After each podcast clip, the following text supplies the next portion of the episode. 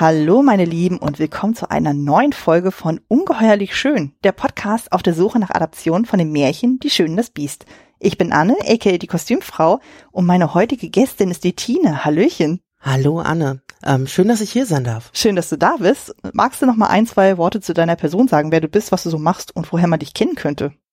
Ähm, ah, ich komme aus der Rhein-Main-Region, ähm, arbeite in Frankfurt in einem Museum und ähm, ich bin dem Podcasten zumindest nah verpflichtet, nah verwandt.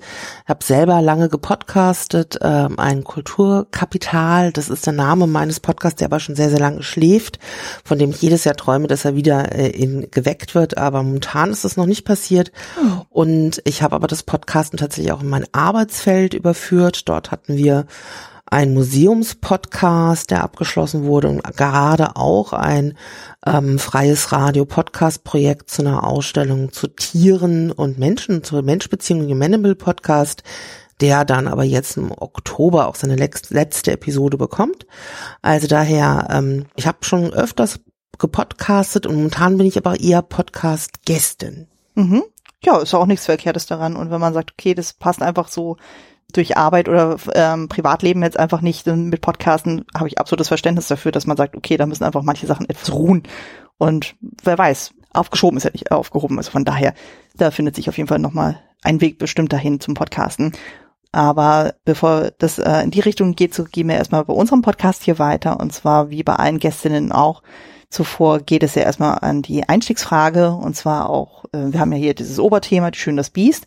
Und daher die Frage an dich dann auch so, was verbindest du eigentlich mit dem Märchen an sich dann so? Also was war so dein erster Berührungspunkt damit? Ähm, ich hatte so eine ganz, ich weiß gar nicht, ob es eine klassische Fernsehkindheit ist, aber ich hatte so eine richtige Fernsehkindheit. Mhm. Ähm, ich hatte irgendwie wahnsinnig viel Zeit und wir hatten einen Fernseher und wir hatten auch sehr, sehr früh schon einen Videorekorder. Ähm, und das war sozusagen, als ich in den, äh, ich war in den 80er Jahren äh, Kind und da war das, äh, und darum habe ich ganz viel Fernsehen geschaut, also mhm. noch in den Sommerferien. Also alles, was man vielleicht eigentlich nicht sehen sollte oder was man sich von Kindern nicht wünscht, dass sie die ganze Zeit vor der Glotze sitzen. Also ich habe viel gelesen, ich habe viel ferngeguckt. Und in den, den dritten Programmen lief gerade in den Sommerferien immer ganz viel Zeugs, uralte Filme, Schwarz-Weiß-Filme, ähm, Zeichentrickfilme und ähm, so habe ich sozusagen auch ganz früh schon so ganz viele tschechische Märchenverfilmungen gesehen, Schwarz-Weiß-Verfilmungen von allen möglichen Dingen. Und ich habe auf jeden Fall das ähm, die Schöne das Biest ähm, als Zeichentrick-Märchenversion gesehen, aber ich erinnere mich nicht mehr genau, wie das genau war. Und ich glaube, ich habe die ähm, Cocteau-Verfilmung sehen äh, äh, mit äh, in Schwarz-Weiß, mhm. äh, wo der, wo das Biest äh, irgendwie eigentlich für heutige Verhältnisse ganz schön lustig aussieht, äh, also irgendwie so sehr deutlich faschingsmäßig überschminkt ähm, und nicht so sexy wie manchmal später die Verfilmungen vom Biest an sich so darstellen. Aber ich habe verschiedene Fassungen gesehen und ganz viele erinnere ich mich auch gar nicht mehr, weil ich wirklich noch recht jung war. Ähm, und ähm, ich fand aber auch immer diesen Gedanken irgendwie so äh, eine Romanze. Es gibt irgendwie so den Bösen, der sozusagen durch die Liebe der weiblichen Protagonistin erweckt wird, glaube ich, immer schon so als, als Trop super interessant, fand ich irgendwie ganz gut. Würde ich heute aber vielleicht doch auch anders bewerten. Mhm. Ja, aber super spannend. So, also jetzt die letzten Gästinnen hatten eigentlich immer dann halt den Disney-Film so aufgeführt, so als erster Berührungspunkt. Aber es ist ja auch spannend, dass dann du auch tatsächlich mit John Control dann auch Erfahrungen gemacht hast. Also den, mal gucken, ob wir den hier im Podcast auch irgendwann mal besprechen. So, ich habe mit dem ja auch persönlich ziemliche Probleme, vor allem wegen des Endes aber dazu vielleicht an anderer Stelle mal mehr. Dann so. Man muss, man muss dazu sagen, dass ich weiß, dass ich den gesehen habe. Mhm. Ich habe den auch bei Letterboxd geaddet, aber mhm. ich erinnere mich wahnsinnig wenig an die Variante, weil ich das wirklich vor sehr, sehr langer Zeit gesehen habe. Ich war mhm. wirklich Kind. Mhm. Ja, kenne ich ja auch sozusagen. Da weiß man so irgendwie, man kann sich dunkel dran erinnern, so man hat vielleicht noch so einzelne Bilder im Kopf und so, aber so richtig mhm. genau verorten und so. Und insbesondere, wenn man vielleicht irgendwo anders, äh, also irgendwo mal sehr, sehr lange gelebt hat, so und dann zum Beispiel nicht durch, wie zum Beispiel in meinem Fall, durch viele Umzüge man das ein bisschen besser eingrenzen kann, wo man zu dem Zeitpunkt irgendwo war, so, äh, ist es natürlich sehr schwer äh, zu rekonstruieren, wann wie was war. Also kenne ich absolut total. So. Ja, und also ich kenne ähm, natürlich auch die, die Disney-Verfilmungen, also sowohl Zeichentrick als die Realverfilmung. Mhm. Und das sind natürlich auch die Varianten, die ich noch sehr viel stärker sozusagen als Referenz hätte, wenn ich mich inhaltlich beziehen muss. Mhm. Ja, aber das sind ja auch wirklich sehr gute Referenzpunkte. Haben wir hier im Podcast ja auch schon besprochen. Hört einfach mal ein paar Folgen früher dann rein, so dann kriegt ihr dann mal die ganzen Eindrücke. Aber heute soll es ja gar nicht um eine Verfilmung gehen, sondern heute gehen wir mal einen ganz anderen Weg. Und zwar reden wir über ein Buch, ein, äh, eher ein Roman, der jetzt keine eins zu eins Adaption ist, sondern eher eine Variation. Also ihr erinnert euch, äh, ein paar Folgen zuvor haben wir zum Beispiel über Cyrano de Bergerac gesprochen, was ja auch im Grunde eine Variation ist. Und hier mit dem Thema, was wir heute dann haben, geht das in eine ähnliche Richtung. Und zwar besprechen wir heute das Buch Jane Eyre. Im Original lief es unter dem Titel Jane Eyre, eine Autobiografie von 1847. Das war dann quasi der Debütroman von Charlotte Brontë warum Debüt, in Anführungszeichen, darauf komme ich später noch zu sprechen. Damals erschien das Buch aber noch unter dem Pseudonym Curl Bell. Also sie hat dann quasi dann nicht ihren richtigen Namen angegeben, so, weil sie halt Angst hatte, okay, wenn sie das Buch veröffentlicht unter ihrem realen Namen, dann wird man nicht ihr Werk kritisieren, sondern sie als Frau dann so. Und da hat sie sich dann einen möglichst geschlechtsneutralen äh, Namen überlegt, zusammen mit ihren Schwestern, um da wirklich dann, wirklich dann nur, wenn dann Kritik kommt, dann so dann auch bezogen auf das Werk und nicht auf ihre, auf ihr Geschlecht dann. Aber wie gesagt, dazu kommen wir nachher noch ein bisschen mehr. Genau, bevor wir noch weiter auf, äh, das Buch eingehen, da auch für dich dann die Frage so, was war denn dein erster Kontakt mit dem Buch? Wann hast du den das erstmal gelesen? Kannst du dich so grob dran erinnern? Mm, ja, und zwar, ähm, als ich mit, Studi mit dem Studieren angefangen hatte, habe ich da ähm, eine Freundin äh, kennengelernt und wir sind, glaube ich, so im ersten, zweiten Semester irgendwann nach London gefahren. Mhm. Und dort in den Buchhandlungen habe ich dann äh, nicht nur Jane Eyre, sondern auch irgendwie von zwei, ähm, zwei Austin-Romane äh, ähm, Varianten gefunden. Das waren so klassische äh, Studybooks so für die Uni. Also im Grunde das waren die äh, schon die Romane. Die waren aber mit lauter so Querverweisen versehen, mhm. wo ganz viel Hintergrund immer dabei war. Also sozusagen hier sind jetzt irgendwelche Gothic Novel Motive zu sehen. Und äh, die hatte ich damals mitgenommen und ähm, das Buch hatte ich ganz, ganz lange immer, so alle Umzüge hat das mit überlebt. Und als wir uns überlegt hatten, zu was wir podcasten wollen oder zu welcher ähm, Beauty and the Beast Variante hatte ich das natürlich vor Augen und dachte, ja, klar, Jane Eyre, ich habe doch das wunderbare Studybook. Mhm. Das machen wir sofort. Und dann äh, ist es ganz tragisch sozusagen, als ich dann jetzt im September das wieder raussuchen wollte, um sozusagen da reinzugucken mit diesen ganzen vielen tollen Verweisen, mhm. an die ich mich noch so erinnere, dann habe ich es nicht mehr gefunden. Oh nein. Also ich bin jetzt seitdem irgendwie viermal umgezogen oder so und anscheinend habe ich das Buch irgendjemandem vermacht, das gibt es nicht mehr. Und ich musste mir jetzt sozusagen, also in Vorbereitung für diese Podcast-Episode, ein neues Jane Eyre Buch kaufen, oh. äh, was ich jetzt auch tatsächlich hier auf dem Tisch liegen habe mhm. und das ich dann wieder reingelesen habe. Oh. Aber das war tatsächlich mein, äh, mein Jane Eyre Kontakt und Jane Eyre oder auch die Bronte-Romane ähm, waren bei uns relativ präsent, weil in meiner ersten WG habe ich mit einer Anglistin zusammen gewohnt und die hat damals für die Uni Jane Austen gelesen mhm. und äh, sich auch mit den Bronte-Schwestern beschäftigt und darum waren die Romane und auch die Verfilmungen dann so plötzlich Thema bei uns und ähm, ich fand die irgendwie immer schon ganz, ganz toll. Also ich mag auch die ganzen Jane Austen Romane und Verfilmungen, nicht, nicht alle Romane gleichermaßen, aber mhm. und Jane Eyre mochte ich besonders gern, weil ich tatsächlich den Charakter von Jane Eyre immer wahnsinnig gut ertragbar fand. Also anders als Emma von den Außen, die ich immer total nervig fand, mhm. fand ich Jane Eyre irgendwie immer sehr angenehm zu lesen und auch die Charakterdarstellung war sozusagen für eine Person, äh, die zu einer sehr anderen Zeit gelebt hat, irgendwie sehr gut nachvollziehbar für mich. Mhm. Ja, kann ich absolut nachvollziehen. Wo du gerade Jane Austen sagst und so, ich weiß nicht, ob du den Podcast kennst und so, aber da kann ich dir äh, sehr herzlich dann auch den Podcast By a Lady empfehlen von der lieben Brit Marie und von Lara. Die haben dann nämlich die ganzen Werke besprochen und die auch so, so ähnlich wie hier, dann auch so, da haben sie dann auch so Adaption und Variation von den Jane Austen Werken dann besprochen und machen das immer noch so in mal mehr, mal weniger regelmäßigen Abstand. Kann ich sehr ins Herz legen, der ist wirklich sehr, sehr schön.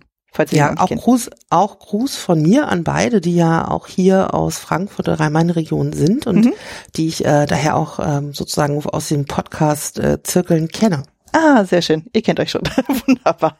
Aber den Tipp kann ich trotzdem raushauen. So, also mhm, auf jeden Fall. Ne? Ja, bei mir, das ist witzig, bei mir war es ja auch so die Studienzeit. So, ich habe nochmal so versucht, das zu rekonstruieren. Ich weiß aber nicht mehr, ob ich zuerst das Buch gelesen habe oder erst die BBC-Miniserie. Aber das muss irgendwie so rund um 2011 gewesen sein. Also als ich quasi dann meine Schneiderausbildung abgeschlossen habe und dann 2011 angefangen hatte, in Hannover Kostümbild zu studieren. Weil ich konnte es zumindest so weiter äh, nachverfolgen, so ich habe mir halt äh, die DVD von der BBC-Miniserie geholt und habe die bei Amazon Ende November 2011 bestellt. Also da habe ich gerade frisch angefangen zu studieren und meine Buchauflage, die ich habe, ich habe eine deutsche Ausgabe, die ist auch äh, von 2011. Also es muss dieser Dunstkreis gewesen sein. Und das war ja auch so die Phase, wo ich ja auch relativ viel so Kostüm, also Period Dramas dann irgendwie dann noch nachgeholt hatte, also sowas wie North and South und ähnlichen und auch so wie bei dir auch so diverse Jane Austen Sachen so, weil ich weiß so aus dem eigenen Haushalt kannte ich sowas gar nicht, so, so diese, ich sag jetzt mal so klassische Literatur, so das war einfach bei uns nicht so gegeben. Und es kam dann erst durchs äh, Studium tatsächlich so ein bisschen mehr dann zu tragen und so, also gerade so diese Kostümsachen und so, das war dann einfach natürlich ein bisschen präsenter und ähm, habe dann auch gemerkt, so dass ich da doch sehr, sehr schnell sehr angefixt war, so von der Geschichte, aber dazu kommen wir nachher noch ein bisschen mehr. Genau, wir wollen jetzt nämlich erstmal auf den Inhalt eingehen. Das darfst du dann nämlich gleich schön zusammenfassen. Und an dieser Stelle natürlich vorweg, wir spoilern das Ganze natürlich. Also für alle, die dieses Buch noch nicht gesehen haben sollten, macht das erstmal, kommt dann nochmal wieder und dann hört ihr in den Podcast rein. Dann darfst du mal loslegen. Ja, ich finde, es ist eine ganz schöne Aufgabe, weil das ist natürlich auch äh, eine ganze ganze Story, die es zu erzählen gilt. Mhm. Ich würde sozusagen uns so ähm, ähm, grob durchführen in der Hoffnung, dass der eine oder die andere das als Film zumindest vielleicht oder als Serie tatsächlich schon mal gesehen hat. Ähm, Jane, eine Autobiografie, kommt nicht von ungefähr, denn äh, unsere Heldin, unsere Protagonistin spricht uns in ihrer Ich-Erzählung auch direkt an. Also sie erzählt in diesem Roman von ihrem Leben und das beginnt quasi in ihrer Kindheit. Ähm, Jane Eyre, ähm, Eltern sind früh verstorben und sie wächst äh, bei ihrem Onkel auf, einem sogenannten Mr. Reed und auch bei dessen Frau, also der Mrs. Reed und die haben auch nochmal drei Kinder. Der Mr. Reed stirbt. Das ist nicht so gut für Jane Eyre, weil Mrs. Reed mag Jane Eyre nicht so gerne. Das äh, geht mit den Kindern so weiter. Es gibt den Sohn John, dann gibt's noch Georgiana und Eliza und ein Konflikt mit dem Sohn führt dazu, dass Miss Reed sie quasi in ein Internat verbannt äh, und Internat ist jetzt nicht so Honey und Nanny, sondern das ist tatsächlich eher so eine Art Armenschule, ein Waisenhaus mit Schulunterricht und da geht es der Jane gar nicht gut. Es liegt auch schon daran, dass sie sozusagen ähm, der Direktor dieses Internats, ein Mr. Brocklehurst, ähm, dem wird sie sozusagen gleich eingeführt, dass sie sozusagen schlechtes Blut hat, und ähm, der nimmt das dann gleich in der Schule auch auf, führt sie sozusagen als Lügnerin vor, mit dem Hinweis, sie eher zu meiden. Dennoch findet Jane Eyre dort eine Freundin, ihre erste Freundin und äh, für sie auch ganz wichtige Bezugsperson Helen, Helen Burns, mit der sie sozusagen den Plan erspinnt, sozusagen das durchzuhalten, da durchzugehen und dann quasi als Lehrerin oder Gouvernante dieser freudlosen und auch sehr, sehr armen Schule zu entfliehen. Es gibt auch noch eine Vertraute, die für sie da ganz wichtig ist. Ähm, ganz so passiert es nicht, wie sie das mit ihrer Freundin sich ausgedacht hat. Helen stirbt. Auch viele andere sterben in dieser Schule, also weil sozusagen es dort Krankheitswellen gibt. Jane Eyre überlebt das aber alles, wird tatsächlich Lehrerin und inseriert dann, nachdem sozusagen ihre Vertraute heiratet, auch nicht mehr da ist und bekommt eine Stelle als Gouvernante. Ähm, und ähm, wir sind sozusagen, haben jetzt schon zwei der Spielorte des Romans dann quasi auch hinter uns. Also ähm, die Kindheit ist at Gateshead Hall. Der zweite Ort ist dieses Lowood Internat. Und wir kommen jetzt zu dem sehr zentralen Ort, der eigentlich im Grunde so den Ort der Handlungen stark definiert. Und zwar gehen wir nach äh, Thornfield Hall. Und dort soll sie die Gouvernante eines jungen Mädchens werden, Adele, Adele Varin. Äh, und dort kommt sie hin, wird sehr freundlich von einer Angestellten, einer Vordame, weiß, weiß gar nicht, wie sie, wie, wie, wie, wie sie betitelt ist, habe ich ganz vergessen. Haushälterin, glaube ich. Äh, Haushälterin, genau, eine Haushälterin, Alice Fairfax, ähm, begrüßt auch mit der Hoffnung, dass sie doch hoffentlich lange bliebe und lernt Adele, das Mädchen kennen, die äh, sehr puppenhaft daherkommt und äh, ihr auch schon tatsächlich wie so eine kleine Varieté-Sängerin äh, uns da so vorgestellt wird. Eltern findet man dort erstmal nicht, äh, aber wir erfahren, dass Mr. Rochester, der äh, irgendwie sehr, sehr oft nicht da ist, auch irgendwann kommen wird.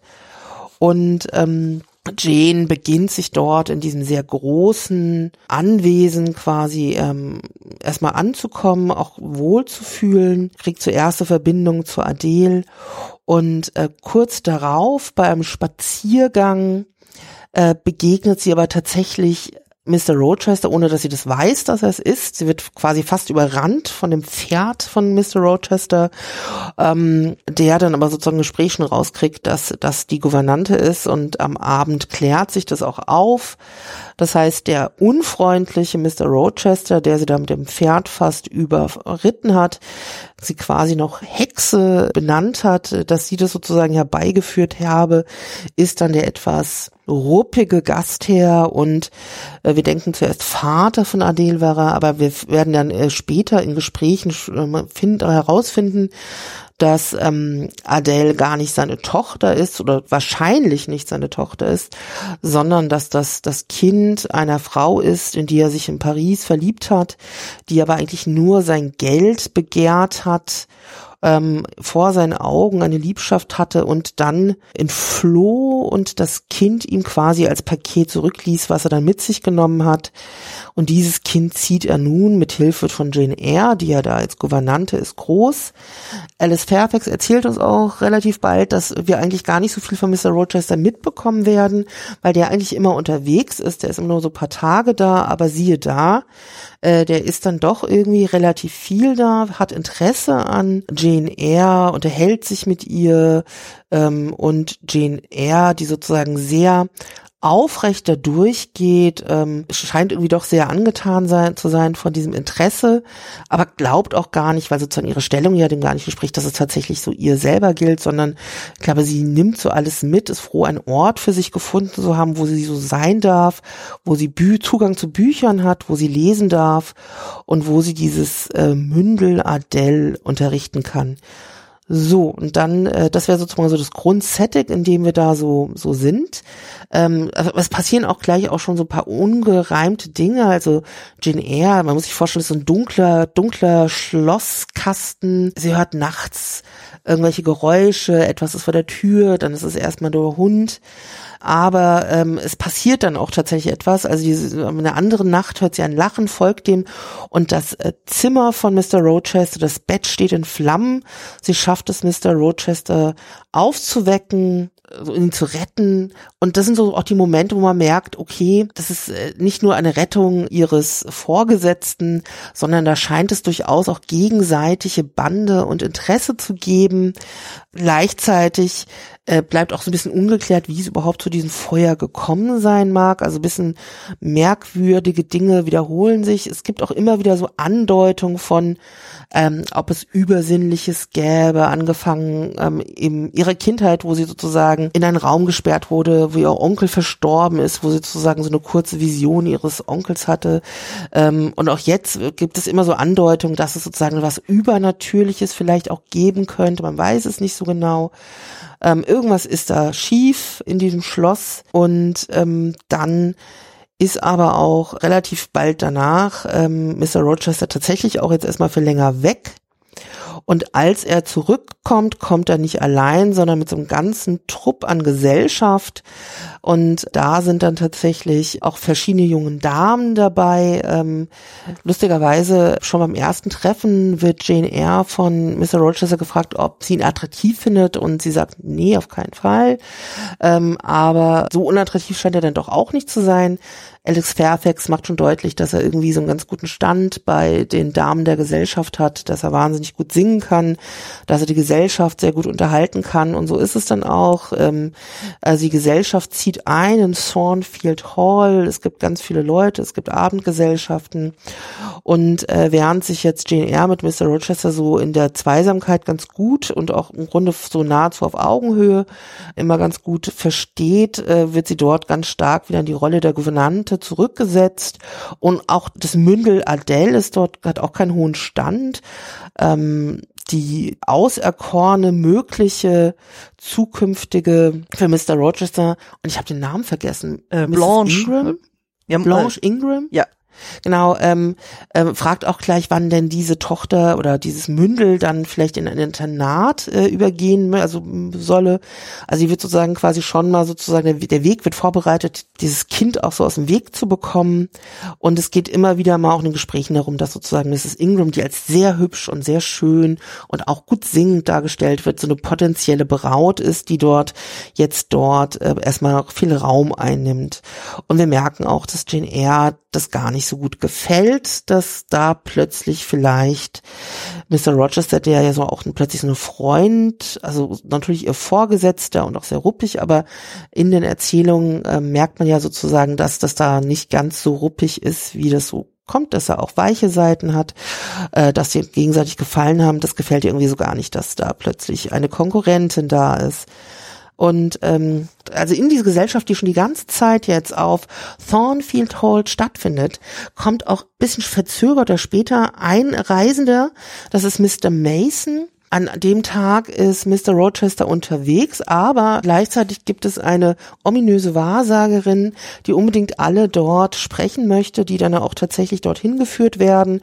Ähm, die meisten kommen irgendwie ein bisschen ernüchtert aus diesen Gesprächen zurück und das allerletzte wird dann Jane Eyre da auch hingeführt. Und die Wahrsagerin weiß tatsächlich irgendwie ganz merkwürdig viel über Jane Eyre, die das aber relativ gelassen hinnimmt und dann äh, von der Wahrsagerin doch so ein bisschen auf den Zahn gefühlt bekommt, ob sie nicht auch hier sozusagen ähm, doch jemanden hat, der ihr was bedeutet.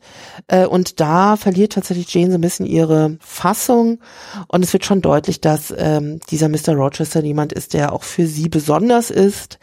Und ähm, dann merken wir auch, da ist noch mehr als die Wahrsagerin. Die Wahrsagerin, äh, die weiß mich das nicht so aus Übersinnlichkeit hinter dem ist versteckt Mr. Rochester, der im Grunde eigentlich wissen möchte, was die Person der Gesellschaft, aber insbesondere Jane Eyre quasi von ihm hält, der sozusagen da ihren Gefühlen sozusagen ergründen möchte. Und ähm, in dieser Nacht äh, passiert tatsächlich dann auch noch mehr. Also dieser Mr. Mason ähm, ist angekommen und mitten in der Nacht ist ein Tumult, ein Lärm, alle kommen aus ihren Zimmern und äh, Mr. Rochester äh, beschwichtigt aber alles, da war nichts gewesen. Jane Eyre sieht aber doch, dass quasi da Mr. Rochester verletzt ist und geht dann mit ihm in den Turm, der sozusagen immer wieder als sozusagen der ominöse Ort, wo merkwürdige Dinge passieren, den Jane Eyre auch immer schon so ein bisschen im Blick hat, was da an diesem Turmfenster passiert. Und dort ist dann tatsächlich Mr. Mason verletzt, stark blutend ähm, und Mr. Rochester bittet Jane, bei dieser Person zu bleiben, während er den Arzt holt und verbietet aber miteinander zu sprechen, was da immer passiert sein mag. Und während Jane aufpasst, gibt es aber sozusagen auch ein Rütteln an dieser Tür, die so weiterführt. Also da mag noch jemand sein. Und ähm, Mr. Rochester kommt am Morgen mit dem Arzt und äh, wir, wir erfahren, dass sozusagen Mr. Mason nicht erstochen oder sonst wie verletzt wurde, sondern er wurde gebissen und sozusagen ähm, da gibt es quasi eine Person oder irgendein Vorfall, der dazu geführt hat. Und da geht quasi dann äh, Jane Eyre raus und dann äh, wird sie sozusagen da ähm, mit dem ehemaligen Kutscher ihrer Tante im Folge auch schon aus der Situation herausgeholt. Das heißt, während sozusagen all diese merkwürdigen Dinge dort in Thornfield Hall verbleiben.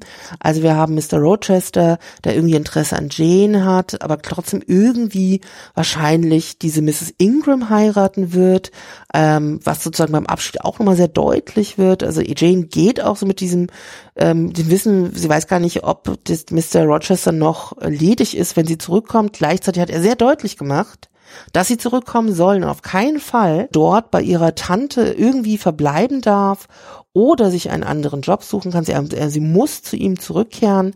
Das macht sie dann also auch später auch. Vorher ist sie aber tatsächlich äh, an dem Ort ihrer Kindheit. Dort gibt es nur noch Georgiana und Eliza. John hat sich, weil er sich in Schulden gebracht hat und mit dieser Schande auch sozusagen Mrs. Reed äh, quasi dann auch noch in den Abgrund mitgerissen hat, die einen Schlaganfall bekommen hat. Ähm, Dort geht sie quasi ans Totenbett von Mrs. Reed, bleibt da auch ungefähr vier Wochen. Und Mrs. Reed macht einerseits nochmal sehr deutlich, dass sie wirklich absichtlich Jane Eyre schlecht behandelt hat. Aus dem einen Grund, weil sie das Gefühl hatte, dass ihr Ehemann, Janes Onkel, sie fast besser behandelt hat als ihre eigenen Kinder, weil sie auch die Schwester von ihrem Mann so gar nicht mochte, weil er sie fast lieber mochte als sie. Und darum hat sie einerseits dafür gesorgt, dass Jane Eyre in dieses Waisenhaus mit dieser Schule kam und was noch viel interessanter ist, äh, in diesen Gesprächen am Todesbett wird nochmal offenbar, dass Jane doch nicht so ganz ohne Familie dasteht, wie wir es eigentlich bisher gedacht hatten. Es gibt noch einen zweiten Onkel, der vermögend geworden ist, der auch nach Jane Eyre gesucht hat. Und Miss Reed hat ganz absichtlich äh, also sozusagen Rache, also eine vermeintliche Rache geführt für all das Unrecht, was sie so mit Jane Eyre erlebt hat und hat diesem Onkel erzählt, Jane Eyre ist bei diesen ähm, Krankheitswellen in Lowood gestorben und lässt es sozusagen Jane Eyre, das jetzt wieder in Ordnung zu bringen, sich sozusagen dort ihr mögliches Erbe von diesem Onkel, sofern er mal sterben sollte, wieder zurückzuholen oder den Onkel zurückzuholen. Ähm, und Jane Eyre nimmt es aber relativ gefasst, verzeiht ihr quasi all das Unrecht, kehrt zurück nach Thornfield Hall und dort, ähm, um das ein bisschen zu beschleunigen, wird uns im Grunde relativ schnell offenbar, dass eigentlich Mr. Rochester gar kein Interesse an Mrs. Ingram hatte, sondern eigentlich Jane Eyre so ein bisschen eifersüchtig machen wollte und eigentlich Jane Eyre genau die Auserkorene ist, mit der er gleichberechtigt durch das Leben gehen möchte und äh, Jane Eyre, die sozusagen in dem Ausbruch, in dem Glauben, dass ähm, sie ihn quasi schon verloren hat an Mrs. Ingram, sich schon Sorgen gemacht hat, ob sie bleiben kann, ob sie jetzt irgendwo anders hin muss. Ähm, jetzt sozusagen die Person, die sowohl ihr Freund als auch ähm, die Person ist, wo sie eigentlich auch bleiben möchte, weil es sozusagen ihr Zuhause ist, Mr. Rochester, dass das ja, da wir scheinen sozusagen kurz vom Happy End zu sein an dem Punkt, aber siehe da, so soll es dann doch nicht sein. Also Jane Eyre, die sozusagen schon eine Menge hinter sich hat, ähm, äh, landet dann doch nicht in den sicheren Hafen der Ehe, denn sozusagen kurz vor dem Jawort in der Kirche noch taucht plötzlich ein Anwalt und Mr. Mason auf, stoppen die Hochzeit mit so einem letzten Einspruch, denn Mr. Rochester ist schon verheiratet.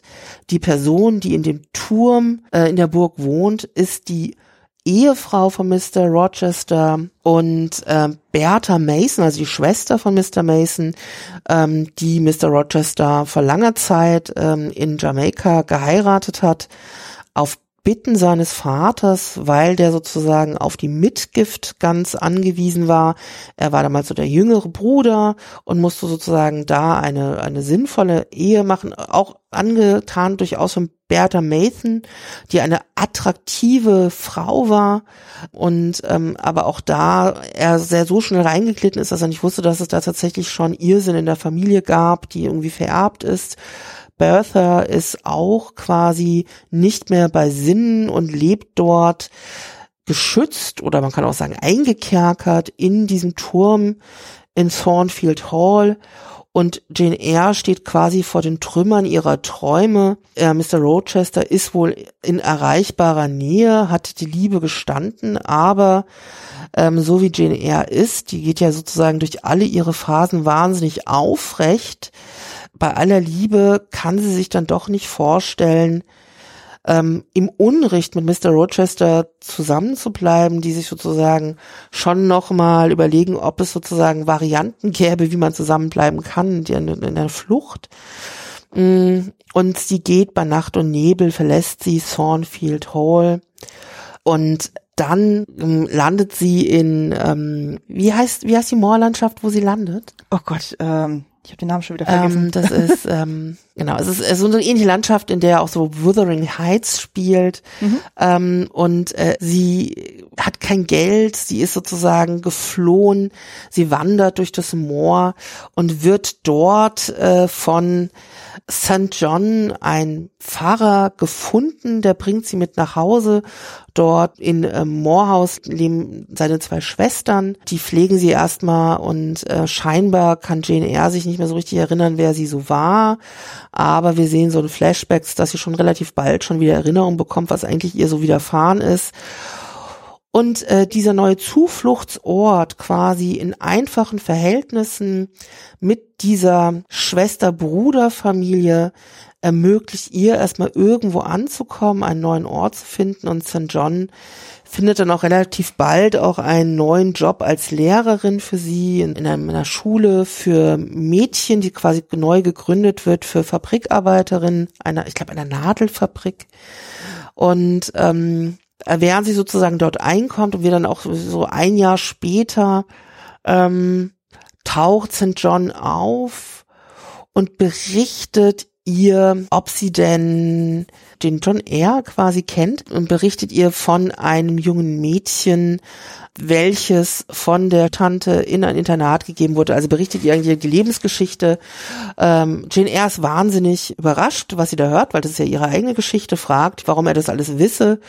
Und er berichtet, dass sozusagen John Eyre auch sein Onkel ist. Also sie merken, dass sie beide Cousinen sind äh, von zwei Seiten. Ähm, und zwar sind St. John, Diana und Mary, also die drei Geschwister von der Ehefrau, also von Mrs. Rivers Seite quasi, die Nichten und Neffen. Und sie ist die Nichte von dem Ehemann, Onkel John Eyre, der ja zu Geld gekommen ist, verstorben ist. Das ist der Grund, warum nicht jetzt nach ihr gesucht wird. Und äh, sie wird plötzlich zu einer reichen Erbin. Und ähm, während sozusagen da, also aus, aus diesem, diesem armen Mädchen jetzt eine vermögende Erbin wird, die aber sozusagen ihr Glück durchaus mit dieser neuen Familie im Moorhaus teilen möchte. Und ähm, St. John, dieser Pfarrer, ähm, sich äh, nicht nur geschwisterlich oder familiär verbunden fühlt, sondern sie gerne, weil sie also diesen sehr aufrechten Charakter hat, auch in ihr eine sehr gute Pfarrersfrau sieht. Er möchte sie gerne heiraten und mit zur Mission nach Indien nehmen. Und ähm, theoretisch gibt es jetzt hier so eine zweite Option für Jane Eyre, so eine sehr aufrechte Pfarrersfrau zu werden und dort ein Leben mit St. John zu führen. Und ähm, in, in dem Moment bekommt sie quasi nochmal einen Traum, eine Vision von Mr. Rochester, merkt, dass sozusagen diese Vernunftsoption nicht die richtige für sie ist und kehrt zurück nach Thornfield Hall, weil sie sozusagen ihrer Leidenschaft folgt. Äh, das ist so eine Beschreibung, die ganz oft kommt, dass sie einerseits mehrfach als sehr selbstbewusst dargestellt wird und ähm, auch St. John ihr sozusagen auch mal attestiert hat, dass sie ja sehr leidenschaftlich sei. Und sie folgt jetzt ihrem Herzen, geht zu Thornfield Hall und siehe da, das Anwesen ist abgebrannt, kein Mr. Rochester, aber auch keine Bertha Mason.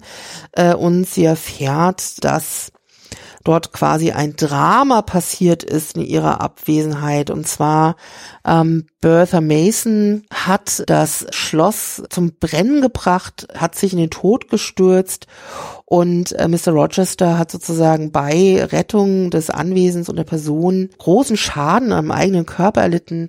Er ist erblindet, hat einen Arm verloren äh, und lebt nun natürlich nicht mehr in der Ruine des Anwesens, sondern nah bei und Jane Eyre folgt ihrem Herzen, geht zu dem blinden Mr. Rochester, der gar nicht äh, fassen kann, was ihm da so widerfährt und auch natürlich dort sozusagen, ähm, also einerseits sozusagen die große Liebe dort sieht und gleichzeitig noch deutlich machen will, dass er dort aber kein Mitleid haben möchte, sondern dass er Jane weiterhin eigentlich so als gleichwertige Frau haben möchte und Jane Eyre kommt jetzt zu den quasi verkrüppelten, verarmten Mr. Rochester als reiche Erbe und die Rollen haben sich quasi umgekehrt.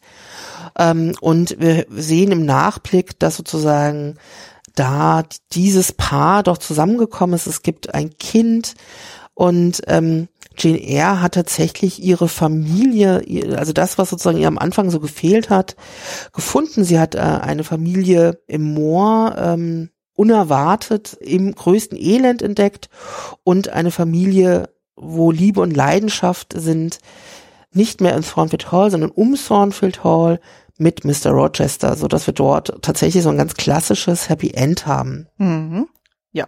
So also, leid, es ist irgendwie so lange. Alles gut, alles äh, gut. es sind aber auch so viele Details, die da irgendwie auch relevant sind, um halt so wirklich nachvollziehen zu können, was da eigentlich überhaupt alles passiert und so. Also von daher alles gut. Und ich bin zum Schluss auch irgendwie sehr kurz geworden, weil ich erst schon das Gefühl hatte, es ist wirklich schon wahnsinnig lang. Ja, ja, alles gut. Also das kennt man ja auch zum Beispiel von den ganzen Verfilmungen, wo man merkt so, okay, auf was legt man jetzt mehr den Fokus, auf was weniger, was rafft man ein bisschen. Von der, alles gut, alles wunderbar. Genau. Äh, jetzt kommt von meiner Seite ein bisschen mehr ein Monolog. Und zwar möchte mhm. ich gerne, bevor wir dann tatsächlich auf äh, die Geschichte eingehen, noch ein bisschen was zur Autorin sagen, weil da sind ja doch die ein oder anderen Aspekte in ihrem Leben passiert, die durchaus auch Einfluss auf Jane Eyre hatten. Und zwar, genau, Charlotte Bronte war die Autorin von dem Buch. Sie war eine englische Schriftstellerin und Dichterin, die am 21. April 1816 in Thornton in Yorkshire geboren ist und am 31. März 1855 in Hayworth, also auch in Yorkshire, gestorben ist.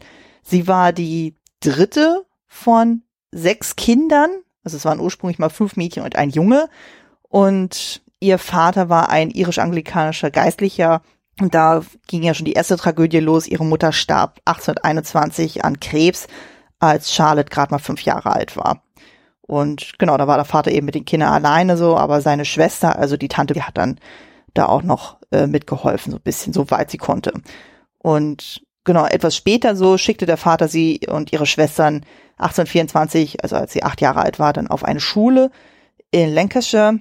Und das Problem war, dass die Bedingungen dort so katastrophal waren, dass äh, das dann äh, ihnen gesundheitlich und auch so was die körperliche Entwicklung betrifft, dann echt sehr geschadet hat und ihre beiden älteren Schwestern dort schon nach einem Jahr an Tuberkulose gestorben sind. Also wir sehen, hier sind schon die Parallelen zur Lowood-Schule im Roman. Genau, das heißt dann so, von den fünf Mädchen sind jetzt nur drei übrig geblieben. Wir haben Charlotte als jetzt die älteste, dann haben wir noch Emily und Anne. Und äh, die wurden dann entsprechend von der Schule wieder rausgenommen, weil dann klar war, okay, die können dort nicht bleiben. Und Charlotte eben als Älteste hat sich natürlich dann sehr um ihre jüngeren Schwestern sehr gekümmert.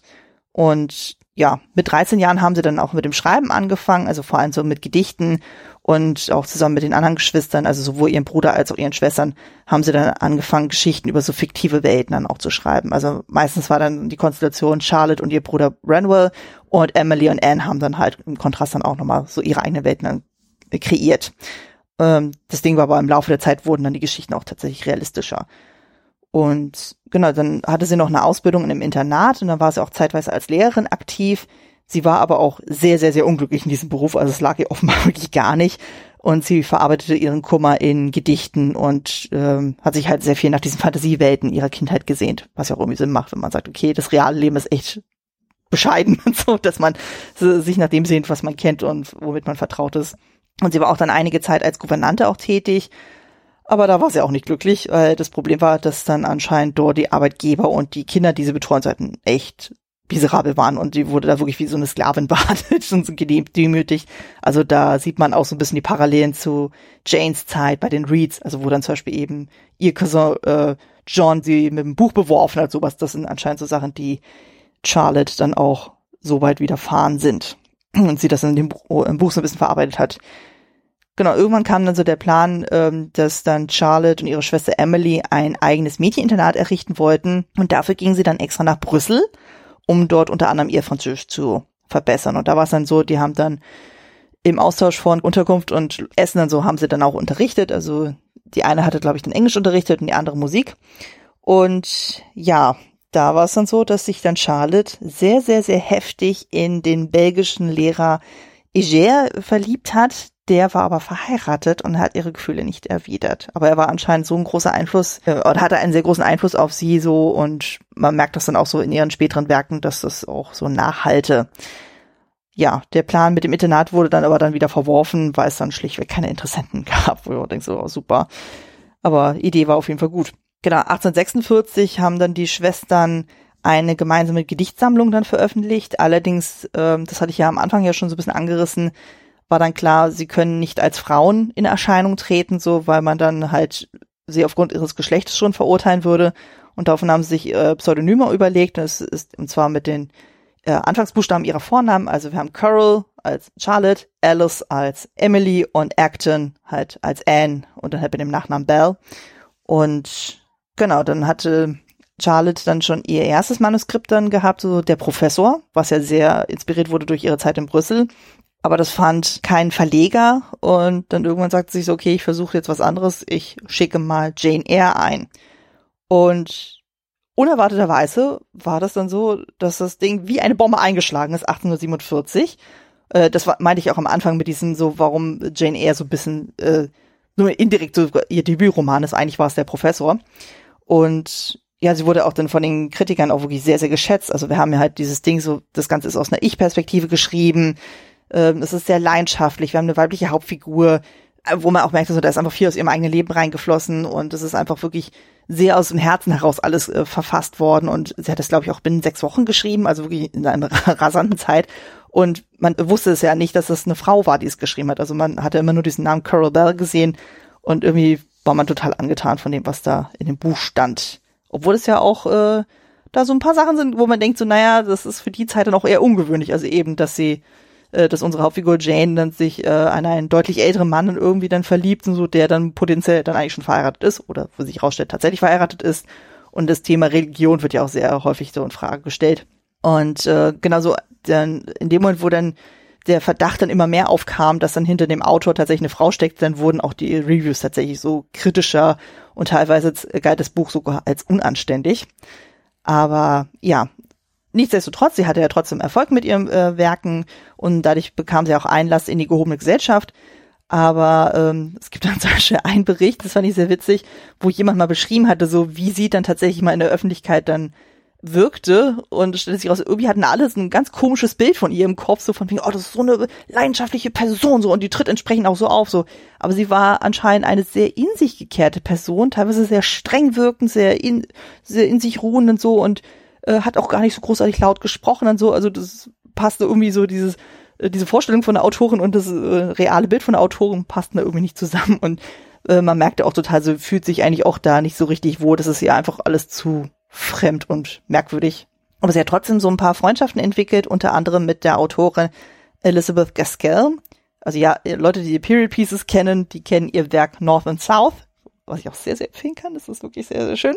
Und äh, diejenige wird später auch nochmal wichtig, weil die schreibt nämlich später von Charlotte Bronte ihre Biografie. Wenn auch sehr stark äh, verzerrt, aber sie schreibt sie auf jeden Fall. Und jetzt kommen wir zu einer richtig tragischen Zeit, weil gerade die Jahre 1848, 49 waren richtig, richtig heftig für Charlotte, weil zuerst ist ihr Bruder gestorben an chronischer Bronchitis. Man muss aber auch dazu sagen, er war auch sehr starker Alkoholiker und das wird mit einer der Gründe gewesen sein, warum er dann nicht so lange leben sollte. Und direkt einige Monate später folgten dann schon ihre Schwester Emily und kurz danach auch Anne. Äh, die haben dann beide dann Lungentuberkulose bekommen. Und in der Zeit war Charlotte natürlich nicht imstande, irgendwas zu schreiben, so musste das erstmal für sich alles verarbeiten und ähm, ja, hat dann so, so nach äh, Annes Tod hat sie dann angefangen, dann so den Roman Shirley zu schreiben und in der, äh, um dann so ihre Trauer zu verarbeiten. Aber sie heiratete dann auch schließlich irgendwann einige Jahre später, nämlich dann den ihren Arthur Bell Nichols. Das war so der Hilfsfahrer ihres Vaters. Der war schon sehr, sehr lange in sie verliebt, aber ähm, sie hat dann dessen Antrag immer abgelehnt, so weil der Vater gegen die Ehe war, unter anderem halt so wegen der finanziellen Lage. Also sie hat sich dann doch so Stück für Stück dann auch so für ihn äh, interessiert und so und hat auch Gefühle für ihn entwickelt und ähm, unter anderem mit Hilfe ihrer Freundin äh, Elizabeth Gaskell konnte dann ihrem Liebsten dann so finanziell geholfen werden so und es kam dann doch zur Heirat dann und die Ehe lief dann erstaunlich gut anscheinend so also sie war dann tatsächlich sehr glücklich mit ihm und sie ist auch kurz nach der Hochzeit schwanger geworden. Aber das hat mich, glaube ich, bei der Recherche mit am meisten geschockt. Sie hat diese Schwangerschaft nicht überlebt. Sie ist schon mhm. mittendrin aufgrund von extremer Übelkeit und daraus entstandenen Dehydrierung, Unterernährung dann gestorben und das drei Wochen vor ihrem 39. Geburtstag. Da dachte ich auch mal so, uff. Ich meine, ich bin selber Mama, da musste ich wirklich sehr hart schlucken, als ich das gelesen hatte, weil das wusste ich tatsächlich nicht. Und äh, ja, damit komme ich auch direkt zum Abschluss. Und bis heute gilt ihr Roman Jane Eyre tatsächlich als Klassiker der viktorianischen Literatur des 19. Jahrhunderts und wurde dann ab 1910 schon mehrfach für Kino und Fernsehen verfilmt. Und ihre beiden Schwestern Emily ähm, könnte man halt auch kennen mit Wuthering Heights und von Anne, den Romannamen habe ich jetzt leider vergessen, aber die hat auch einen sehr krassen Klassiker geschrieben, wo es ja auch um so eine toxische Ehe geht, wo sie auch dieses Thema Alkoholsucht dann auch sehr stark verarbeitet hat. Also ich denke mal, da wird dann die Geschichte mit ihrem Bruder großen Einfluss gehabt haben. Genau, so viel zu Charles Bronte. Möchtest du noch ein paar Sachen ergänzen? Ähm, ach nee, ich glaube, da ist so das Wichtigste alles äh, drin. Also äh, ich hatte irgendwo auch mal eine Fassung gelesen, da war das noch viel weniger in Frage gestellt, dass der Bruder an Alkoholsucht gestorben sei. Hm. Ähm, daher ähm, also du hast ja auch schon gesagt, dass vieles, was in dem Roman vorkommt, auch lässt sich durchaus so interpretieren, dass das auch sehr viel mit dem eigenen Leben von Jane Eyre zu tun hat. Mhm. Und je näher man dann so reinguckt, umso interessanter wird es halt auch für den Roman. Und ich glaube, für den Roman ist es daher interessant, weil diese Beschreibungen ja irgendwie auch also die, die, die sind äh, alt, also das Buch ist ja nun wirklich äh, vor langer, langer Zeit geschrieben. Ich finde aber sozusagen so die Verhältnisse lesen sich auch heute noch sehr, sehr gut. Mhm. Ähm, also die, die Sprache, ähm, die wir dort haben, ist eine, die mich gut mitnimmt und die einfach dich gut durch die Geschichte leiten. Mhm. Ähm, auch die Charaktere sind wahnsinnig gut ausgearbeitet und ich glaube, das liegt halt tatsächlich auch daran, dass da einfach aus dem wahren Leben ein bisschen geschöpft wurde. Mhm, auf jeden Fall. Ich glaube, damit können wir auch so direkt zum persönlichen Eindruck gehen. Also hör ja schon aufgrund deiner Schilderung heraus, dass du da schon sehr, sehr angetan von dem Buch bist. Ja, ja, ja. Also tatsächlich, ich mag Jane Eyre total gerne, ähm, weil der zwei Punkte in meinem Herzen ganz glücklich macht. Ich mag einerseits total gerne kitschige Liebesgeschichten, mhm. wo am Ende äh, es ein Paar gibt, was irgendwie gut äh, in die Zukunft reingeht. Gleichzeitig hasse ich es aber auch, wenn es zu einfach. Also ich liebe kitschige Liebes, aber ich hasse auch kitschige Liebesgeschichten, mhm. weil natürlich, äh, um das zu erzeugen, meistens das, der Storyplot sehr, sehr einfach und halt oft nicht so gut ausgearbeitet ist. Äh, und äh, hier haben wir tatsächlich das, dass wir äh, gut ausgearbeitete Charaktere haben. Wir haben schon auch so ein bisschen ungewöhnlichere Widrigkeiten, auch für die Zeit. Und ähm, ähm, obwohl wir ein Happy End haben, muss man ja sagen, äh, so, so ganz happy endig, das ist das, was mir sozusagen als Kind und als Jugendliche das noch am meisten verleidet hat. Das, und heute würde ich sagen, das ist eigentlich die Qualität des äh, Romans. Mhm. Äh, wir haben ein Happy End, aber ich meine, so happy ist es halt auch nicht, weil Mr. Rochester ist natürlich schon arg gebeutelt. Also wir erfahren wohl im Nachwort quasi, dass er ein Auge auch wieder dann zum äh, sehen kann, dass er sein eigenes Kind auch wird sehen können. Aber ich meine, der hat natürlich einfach Verluste körperlich, ist mhm. auch quasi ein bisschen entstellt. Äh, und das war für mich kein so Happy Ende. Heute würde ich aber sagen, nee, ist gut, weil sozusagen der größte Kitsch dadurch natürlich auch gebrochen ist. Mhm. Und wir aber auch dadurch auch nochmal diesen Beweis haben, dass ähm, Jane Eyre ihn wirklich liebt. Also wie von Anfang an, wo sie immer gesagt hat, ah, es geht mir nicht um Geld, sondern ich liebe quasi. Und das wird dadurch immer bewiesen. Und das macht sozusagen das für mich ähm, sehr, sehr rund. Mhm. Ja, kann ich absolut nachvollziehen. Also ich würde sogar mittlerweile sagen, so, das ist tatsächlich mit Abstand so mein liebstes Buch. Also habe ja auch so ein paar Klassiker dann auch gelesen, also auch so Jane Austen und so oder Daphne de Maurier und sowas und habe aber auch gemerkt, so irgendwie konnte ich jetzt mit Jane Eyre tatsächlich am meisten connecten. Also also irgendwie eben auch durch, dadurch, dass sie aus der Ich-Perspektive das geschrieben hat, so das ist so nahbar tatsächlich. Also man kann das alles absolut nachvollziehen. So dieser Wunsch nach irgendwie einer Familie, die einen akzeptiert. Also überhaupt so diese äh, dieses Selbstwertgefühl dann so, dass man merkt dann so, okay, wie geht man durch so Krisensituationen durch? So, was macht man denn so, wenn halt irgendwie alle sagen so, nee, du bist blöd, du bist äh, nichts wert oder sonst irgendwas? Und wenn man dann im Falle von Thornfield Hall so auf einmal merkt so, okay, da ist jemand so, der behandelt dich nicht wie den letzten Dreck, sondern der geht mit dir auf Augenhöhe. So, ich denke so, oh, also da geht mir auch total das Herz auf. Und ich meine, das ist super tragisch, aber gleichzeitig finde ich es auch super reizvoll, weil das hat ja auch so dieses Gothic-hafte dann irgendwie auch drin. So, und das sowas liebe ich ja auch total. So, ich, das ist irgendwie total my cup of tea. Und äh, ja, auch so immer so diese Selbstreflexion, die sie ja auch irgendwie macht, so und dieses so kritische Beäugen so und Sachen beobachten und so, weil sie ja auch eher eine Person ist, die erstmal beobachtet und so, aber gleichzeitig dann so, wenn sie für irgendwas gerade steht, so dann tut sie ihre Meinung auch kund und so und auch dann hat sie dann auch keine Hemmung, dann mal Mr. Rochester irgendwas zu sagen, obwohl er ihr Arbeitgeber dann ist. Und auch so dieses äh, leicht spielerische, was die beiden ja auch miteinander haben, so wo man es gemerkt hat, so ja, okay, so, sie liebt es auch irgendwie ihn zu necken, aber weiß ganz genau, wann zu viel ist und es ist einfach so, ach, das, das, das liebe ich ja total so, weil es gibt ja auch äh, gerade bei diesen Jane Austen Sachen so, dass es ja doch manchmal ein bisschen reduzierter alles und so, also da ist ja noch mehr so dieses mit der Gesellschaft so, wo geguckt wird, so okay, wie verhält man sich oder nicht und so und hier, dadurch, dass es ja so ein bisschen dieser Mikrokosmos ist, hat man das Gefühl, okay, da gehen die ja nochmal ganz anders miteinander um. Und das finde ich eigentlich viel, viel spannender auch tatsächlich. Und gerade wenn man ja auch so im äh, letzten Drittel ja auch so erfährt, so was es eigentlich da mit Bertha dann auf sich hat, so wo man auch denkt, so ja, irgendwie kann man ja auch ein bisschen verstehen, also, warum Mr. Rochester so gehandelt hat, wie er gehandelt hat. Dass es moralisch nicht richtig ist, das ist ja eine Sache, aber gleichzeitig denkt man so, naja, er möchte doch auch nur glücklich sein. Und das ist das kann man durchaus sehr gut verstehen. Und das ist einfach, ja. Und ich meine, solche so Werke wie Rebecca von Daphne de Maurier, so, wo man ja auch irgendwie so eine ganz äh, krude Love Story auch irgendwie hat, wo man auch so denkt, ja, irgendwie, nee, also da fällt es einem doch deutlich schwerer, das irgendwie nachzuvollziehen, warum die beiden dann irgendwie trotzdem am Ende glücklich sind oder nicht, oder glücklich in Anführungszeichen so. Aber hier hat man das Gefühl, das fühlt sich so verdient an, vor allem wenn man erstmal sieht dann so wie ungleichmäßig die ja dann beide starten, also sie ja in diesem Angestelltenverhältnis und so und dann gegen Ende, wo die ja wieder zusammenfinden, wo man merkt, okay, jetzt ist es dann tatsächlich doch mehr auf Augenhöhe und sie kann dann auch äh, voller Stolz dann auch sagen so, hey, ich bleibe jetzt bei dir und es ist alles fein und äh, wir haben da jetzt keine Widrigkeiten von außen mehr, die dann äh, unsere Liebe beeinflussen. Das ist einfach schön, schön. Na, ich glaube halt auch, ähm, also was natürlich schon auch interessant ist, ist, ähm, wir haben hier einen Roman, wir haben einerseits einen Liebes, klassischen Liebesroman mhm.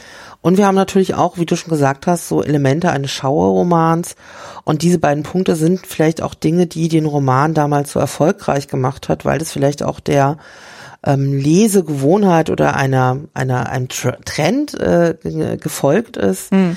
Also dieses, diese Schauerromanige, äh, was wir sozusagen in diesem, äh, da sagt man ja so Gothic Novel, also äh, es gibt so, so Andeutungen von, von Düsterheit, von mhm. Übernatürlichen, von so Schauermomenten mhm. ähm, und ähm, das kommt da alles vor. Ich persönlich mag halt auch einfach diese, dass das im Grunde obwohl es in dieser Zeit spielt und das ist ja zeitgenössisch geschrieben, äh, Mitte des 19. Jahrhunderts, wir eine Protagonistin haben, die widerspenstig ist. Also mhm. es wird ja auch im Buch mehrfach gesagt, dass sie so selbstbewusst sei, das wird ihr mehrfach attestiert. Und wir haben ja jemand sozusagen, die wahnsinnig arm ist, die keinen familiären, äh, auch durch ihre Klasse definiert, keinen Rückhalt hat und die aber sozusagen doch sehr widerspenstig und auch für sich selbst einstehend durch den Roman geht. Das ist was, was ich zum Beispiel bei so einer Figur auch, ähm, also das, das ist auch gleich ein Grund, warum ich bei den Jane Austen Romanen Stolz und Vorteil gerne mag, weil wir dort auch eine widerspenstige, für sich selbst einstehende Protagonistin haben. Das ist bei Jane Eyre auch so. Mhm. Und, ähm, und natürlich ist es auch sehr reizvoll, weil natürlich auch so, trotzdem auch so Rollenmuster ein bisschen auch aufgebrochen werden. Also wir haben natürlich dieses klassische Ding, wir haben eine arme, weibliche Protagonistin, die am Ende reich wird, aber sie wird ja nicht durch Heirat reich, also mhm. sozusagen, äh, sondern wir haben ja so genau den, den Gegenlauf, dass der reiche, männliche, männliche Protagonist am Anfang finanziell wahnsinnig gut dasteht mhm. und am Ende quasi ruiniert ist und durch unsere weibliche Protagonistin gerettet wird. Mhm. Also sie ist plötzlich so die Brotverdienerin, die auch sozusagen die gesellschaftliche Stellung mitbringt. Ähm, und er quasi ist dort der daneben dann der Ehemann. Mhm. Und das ist ja schon wahnsinnig äh, ungewöhnlich für die Zeit auch auch später jetzt kein typisches oder äh, oft nachvollzogenes so ein Rollenmodell. Mhm.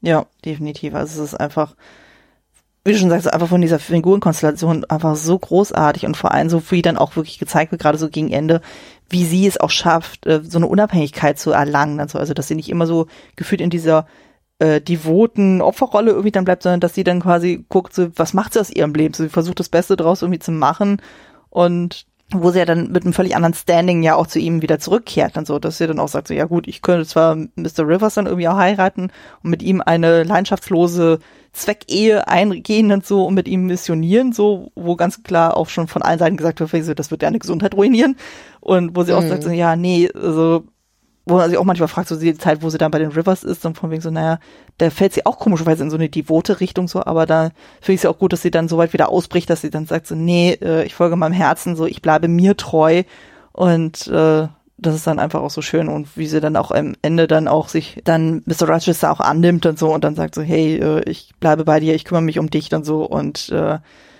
aber auch gleichzeitig dann so versucht dann ihn so ein bisschen zu necken, dann so ein bisschen zu ärgern, auch so, um ihn halt so aus diese Melancholie, aus diesem Kummer, so von wegen er hat ja alles verloren, so und er ist entstellt und er fühlt sich ihrer nicht mehr würdig, dass sie aber versucht, ihn durch so ein bisschen Ärgern dann doch wieder da aus diesem Kummer rauszuziehen und das ist einfach so, das ist so, man fühlt es total mit und so auf allen Seiten und so und es ist einfach wunderschön geschrieben auch vor allem so.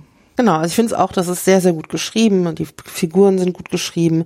Und äh, also ich, und äh, es ist tatsächlich so, ähm, als ich zum Beispiel Emma gelesen habe, und ich habe das dann irgendwann später nochmal gelesen, ich bin immer an, also ich, ich weiß, dass Emma auch eine total gute Frauenrolle für die Zeit ist, ja. Mhm.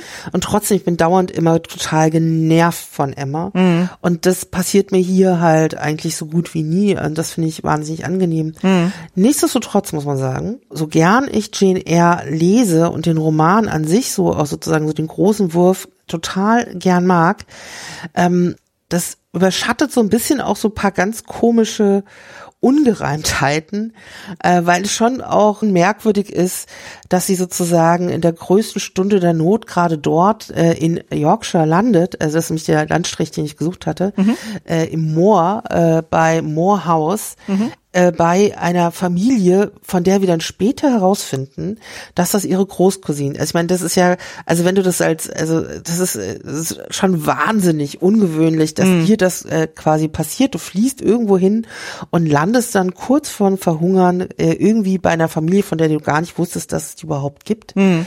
Und ähm, man muss auch sagen, dass die Figur von Mr. Rochester schon, also er sagt ja selber oder beschreibt sich selber, dass er sozusagen nicht so stolz auf seine Vergangenheit ist ist, dass er so ein paar Sachen gemacht hat, die er nicht so klasse findet. Aber ich meine, er hat bei jeder Gelegenheit, äh, ist er irgendwelchen Ladies verfallen, die äh, selber irgendwie nicht so integer sind. Hm. Ähm, und äh, er ja eigentlich äh, dadurch auch irgendwie nicht. Hm. Ähm, dann, als er sozusagen an diesen Konsequenzen so leidet, macht er immer die große Flucht und geht in die Welt, äh, um sich sozusagen nicht zu sehr mit den Konsequenzen so, so stellen zu müssen. Hm. Und ähm, eine Sache, die mich noch beschäftigt und ähm, die habe ich nicht nochmal nachrecherchiert. Wir haben auch so, also diese Bertha Mason, die in Jamaika ist, ähm, ich, ich habe so eine Erinnerung, dass es dazu auch noch irgendeinen so Diskurs gibt, ob das sozusagen auch eine schwarz gelesene Person sein kann, mhm. die sozusagen, also das ist sozusagen so die undankbare Rolle von jemanden, ähm, die da sozusagen wirklich dann als Person, die nicht mehr bei Verstand ist, äh, quasi äh, dort eine wahnsinnig schlechte Rolle abbekommt. Mhm. Äh, wo man auch nur sagen muss, äh, irgendwie, also eigentlich, wenn man da so, so realistisch drauf guckt, ganz tragische Person. Also mhm. äh, das möchte man ja auch niemandem wünschen, dass man dann irgendwie so ein Turm abgeschoben wird. Nee, absolut nicht. Also er versucht das ja irgendwie zu rechtfertigen von wegen so, naja, wenn er sie dann tatsächlich in die Psychiatrie irgendwie dann gepackt hätte, so dass äh, ähm, also zu der Zeit war das natürlich auch keine gute Sache gewesen. Nee, absolut nicht. Und er hat dann auch irgendwie gesagt, äh, er hätte sie ja irgendwie in ein äh, entferntes Haus irgendwie noch packen können, wo er aber auch weiß, dass die gesundheitliche Lage dort auch ziemlich katastrophal ist und sie quasi ihrem Tod überlassen würde. Aber das konnte er dann auch nicht mit seinem Gewissen vereinbaren so. Und da hat er für sich jetzt versucht, so diese Notlösung zu machen, dass er sie halt nach Thornfield Hall holt, ohne dass irgendjemand das wusste tatsächlich. Und dass er dann halt eben diese Grace Poole die jetzt zwischenzeitlich ja von Jaina verdächtig wird, dass die irgendwie mit hinter diesem ganzen kruden Zeug dann steckt und so. Und das ist eine ehemalige Psychiatriemitarbeiterin und der Arzt, der ja dann Mr. Mason versorgt, so, der kommt auch aus diesem Dunstkreis und so, also von der, das waren ja so diejenigen, die eingeweiht waren. Und Mr. Rochester, ich, ich erhofft hatte so, dass quasi Bertha ja dann so betreut wird vor Ort und so, dass das irgendwie helfen würde. Aber klar, so dieses, so die Flucht nach vorne, das macht natürlich äh, die Situation nicht besser. Und man muss auch sagen, also genau, ich muss so, so differenzieren. Ich liebe Jane Eyre und ich liebe es dem sozusagen auch zu folgen und mhm. mein Hirn kurz auszuschalten. Aber ähm, äh, dass er sozusagen die Blanche Ingram mit der ganzen Familie dahin holt, um eigentlich nur von Jane Eyre dann zum Schluss herauszukriegen, dass sie eigentlich auf ihn steht, mhm. das ist ist schon auch ein bisschen toxisch, ehrlich gesagt. Ja, ja. Also darum, also man, man, man, man liest es gerne, aber wenn man sich sozusagen mit dem Wissen, wie wir heute eigentlich auf Menschen Beziehungen gucken, so drauf guckt, sind da schon so problematische Dinge drin. Mhm. Äh, man kann es aber auch wegblenden und dann bin ich auch ganz dabei, ich finde es super. Gleichzeitig ist mir bewusst, äh, dass man das natürlich auch anders lesen kann. Mhm.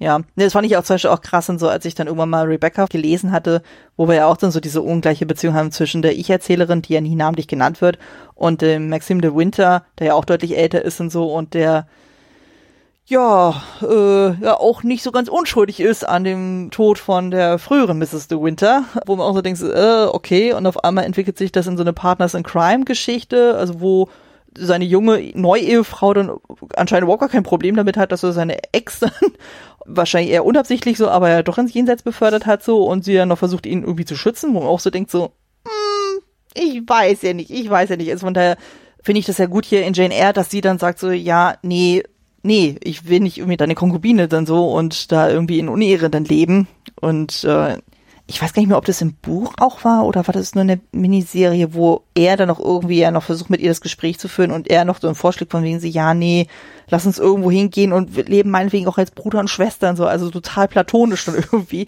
Äh, wo ich denke so, ja, das ist auch nicht das Gelbe vom Ei. Also ich, ich gebe dir auf jeden Fall da recht, so dass man sagt, also so die Figur von Mr. Rochester sollte man nicht völlig blind betrachten. Also, also da sind doch einfach zu viele Fehler in seiner Figur. Aber gerade so Jane äh, finde ich ja einfach als Figur auch so großartig, eben weil sie dann auch sagt, okay, das ist okay, das ist nicht okay so und ich gehe da meinen Weg so und naja, und am Ende, dass sie ja trotzdem mit ihm dann zusammenkommt und so, denken wir so, naja gut, das ist halt so ein bisschen klassisch dann auch irgendwie und ähm, mein, er hat ja auf jeden Fall da so äh, ich weiß nicht, ob man von einem Redemption-Arc irgendwie reden kann, so richtig bei ihm so, aber zumindest äh, ist jetzt zumindest diese, äh, diese Grundkonflikte von wegen, er ist verheiratet und sie wollen eigentlich zusammen sein, ist ja dann zumindest dann gelöst und so und ähm, ja, ist nicht die schönste Variante gewesen und so, aber fand es auch irgendwie witzig dann so, äh, ich hatte ja im Rahmen von meinem anderen Podcast Kostümfable ja auch mal Downton Abbey besprochen und da ah. gibt es interessanterweise in den späteren Staffeln mal so ein ähnliches Szenario,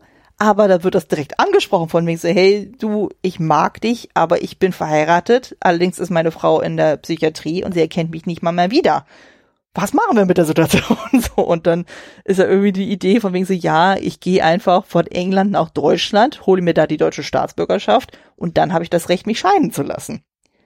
Geht leider auch mhm. nicht gut aus, aber es wird zumindest offen angesprochen, wo ich mir denke, ja, so, redet doch miteinander, aber gut, es wird ja auch irgendwie so erklärt von wegen so, naja, er ist ja auch nicht da mit dem Plan rangegangen, so sich in Jane Eyre zu verlieben, sondern das ist ja einfach so passiert, ähm, nachdem er völlig desillusioniert dann so von seinen ganzen Weltreisen dann wieder zurückkam. Der hat ja schon gar keine Hoffnung irgendwie gehabt, so dann überhaupt mal jemanden zu finden.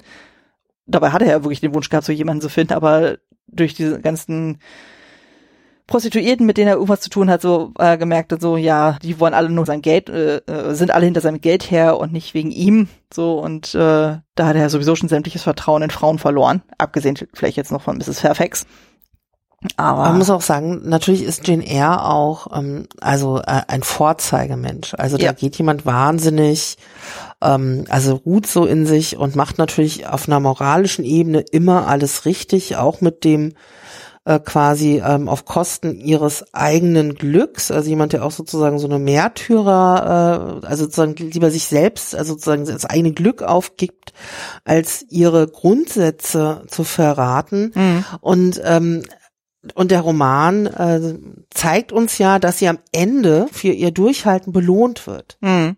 Das stimmt. Auf jeden Während er quasi ähm, natürlich auch ein Happy End bekommt, aber natürlich kein Happy End, also kein so, ähm, der hat natürlich sozusagen auch seine Strafe dann äh, erhalten, hm. ähm, weil er natürlich nicht ganz unbeschädigt bis äh, zum Ende dann durchkommt. Ja, das stimmt. Also so völlig äh, schmerzfrei, so geht er in seiner Geschichte da nicht durch. Das stimmt auf jeden Fall ich glaube, wir können ja mal direkt jetzt mal zu dem nächsten großen Part ja mal überleiten. So, wir sind ja schon sehr in Medias Res irgendwie so, aber wollen ja noch ein bisschen ja den Bezug zum Märchen auch herstellen.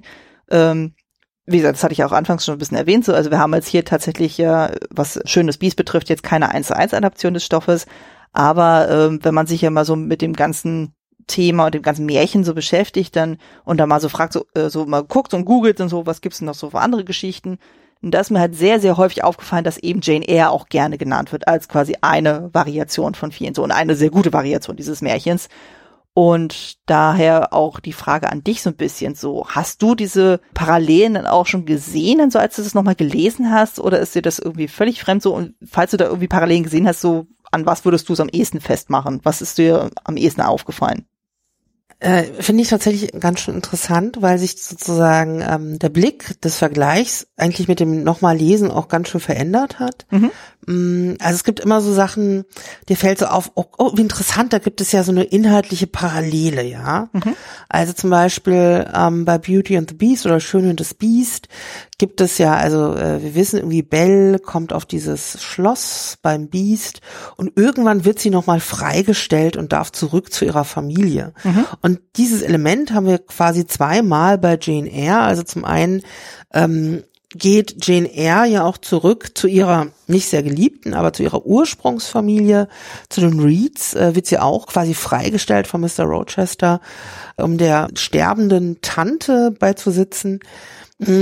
Man könnte aber genauso sagen, dass diese Flucht nach vorne nach der gescheiterten Hochzeit auch sowas sein könnte. Mhm. Also sozusagen da verlässt ja auch Jane Eyre ähm, ihr Schloss, äh, wo sozusagen ihr, wir, jetzt würden wir sagen, vielleicht Beast, Mr. Rochester, der sich ja quasi ähm, als Bigamist vor dem Thron, äh, Traualtar, nicht Thron, bringen wollte. Mhm. Ähm, dann landet sie, ohne dass sie es weiß, auch bei ihrer Familie und hat ähnlich wie Bell quasi so eine Vision, dass äh, dem Biest etwas passiert. Mhm. Auch sie hat sozusagen eine Vorahnung, dass da irgendwas Schlimmes passiert ist und kehrt zurück, um dann zu sehen, was da an Katastrophe tatsächlich auf Thornfield Hall passiert ist. Also es gibt manchmal so, so Motive, wo du gar nicht sagst, ah, aber das erinnert mich tatsächlich daran, ohne dass sich tatsächlich die, diese Story spiegelt. Mhm. Genau, das sind halt wirklich so kleine Elemente, die dann irgendwie so reinfallen. Also überhaupt so dieses Thema so mit verflucht sein. Also äh, Mr. Rochester spricht das ja auch offen an, sozusagen, dass er sich selber als verflucht auch sieht und dass er auch, das wird sogar, glaube ich, irgendwann mal sogar eins zu eins so genannt, also von wegen, dass er sich erhofft, durch eine schöne Frau erlöst zu werden. Wo ich denke so, ja, okay, ich sehe da Parallelen auf jeden Fall. Was hm. wiederum aber sehr, sehr spannend ist, ist in diesem ganzen Setup, das haben wir jetzt bisher noch gar nicht erwähnt, dass ja selbst Jane nicht normschön ist. Also selbst sie wird nie als schön wahrgenommen. Also sie ist immer so, sie ist klein, sie ist blass dann so und hm, und wirkt so unscheinbar dann so. Und gerade so im Kontrast zu unserer Blanche und so, oder auch dann zu einem ihrer Cousinen, ich weiß nicht ob es Eliza oder Georgina ist. Ich glaube Georgina, die dann auch immer so als bildhübsch wahrgenommen würde und auch immer bevorzugt wird, im Gegensatz zu Jane und so. Das fand ich dann auch sehr, sehr spannend, dass man das irgendwie dann so dreht, aber das hatte ich auch irgendwo mal gelesen, dass äh, Charlotte Bronte auch gesagt hat, also sie wollte mal tatsächlich eine Geschichte schreiben von eben einer kleinen, blassen Figur, dann sozusagen, die dann halt von sich aus irgendwie dann strahlen kann, dann so also aus dem Inneren heraus, weil sie selber war auch klein und blass dann so. so da denke ich mal, wird sie sehr viel von sich hinein projiziert haben. Und äh, auch so dieses so von wegen, ja, als Jane ja auch dann äh, Mr. Rochester direkt ins Gesicht dann sagt von wegen so, ja, uff, ich finde sie jetzt nicht attraktiv dann so und sie versucht es ja noch irgendwie zurückzurudern, aber das ist dann klar, ja, aber selbst er sagte es auch von mir so, naja, sie sind jetzt auch nicht so die bildhübscheste, also daher mhm. ist dann auch so ein bisschen, wo man auch so erstmal denkt so, hm, das ist jetzt ein bisschen ungewöhnlich, aber da habe ich auch das Gefühl, ich hatte auch irgendwie bei der Recherche zufällig so eine Masterarbeit gelesen von jemandem, die auch tatsächlich diese Parallelen zu den Märchen hergestellt hat und wo äh, das ja auch darum ging, so bei Jane, so dass es ja mehr so diese innere Schönheit ist, die wir hier eher zu Gesicht bekommen und äh, dass sie ja auch so ein bisschen so was Elfenhaftes ja auch irgendwie dann hat, sozusagen. Also mhm. dieser magische Aspekt wird ja auch immer wieder so betont, auch von Mr. Rochester, wo er sie auch manchmal so als Hexe oder als Elfe irgendwie bezeichnet und er auch zwischenzeitlich fragt von wegen so, hey, das ist glaube ich da, wo er dann diese Kutsche dann geholt hat, von wegen so, so, meine Liebe, haben sie nicht irgendwie so mit ihren Fähigkeiten ein Mittel, so, womit sie mich deutlich hübscher machen können, so, und Jane ja auch so ein bisschen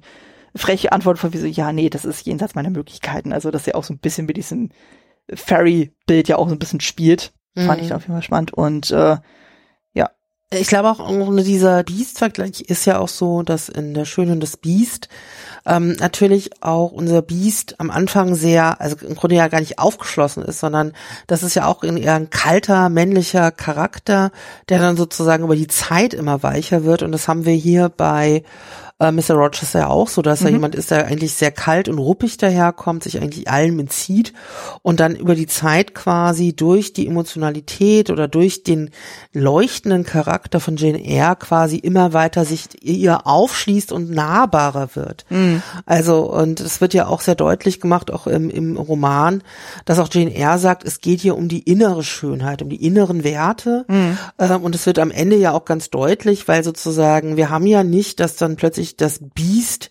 der schöne Prinz ist, sondern unser männlicher Protagonist ist ja nun wirklich äh, am Ende weniger schön als am Anfang, mhm. sondern auch da ist es so, dass quasi die innere Schönheit dann, also weil er hat sich ja moralisch quasi befreit, er ist jetzt äh, der ledige Mann, den sie jetzt auch heiraten kann und ähm, da äh, kommen die dann sozusagen auf so einer inneren Schönheitsebene natürlich schon gut zusammen. Mhm, genau. Also was auch sagt, dass so, so sie, äh, sie erlöst ihn quasi auf ihre ganz eigene Art so von seiner Biestigkeit in Anführungszeichen. Also so mhm. was so diesen dieses sündhafte Leben ja auch so betrifft. Ich hatte irgendwie ausgelesen von wegen so ja im Grunde genommen so ähm, sie macht ihn wieder eher zum Menschen. Also vorher war er halt so auch so durch dieses Rumtreiberische und sowas und dann halt so in Sünde leben, Anführungszeichen, war er doch sehr getrieben und so und so sehr animalisch unterwegs und das betonte er auch ihr gegenüber relativ viel so, dass er irgendwie mal mit der Frau was hatte und mit der Frau was hatte und ähnlichen so.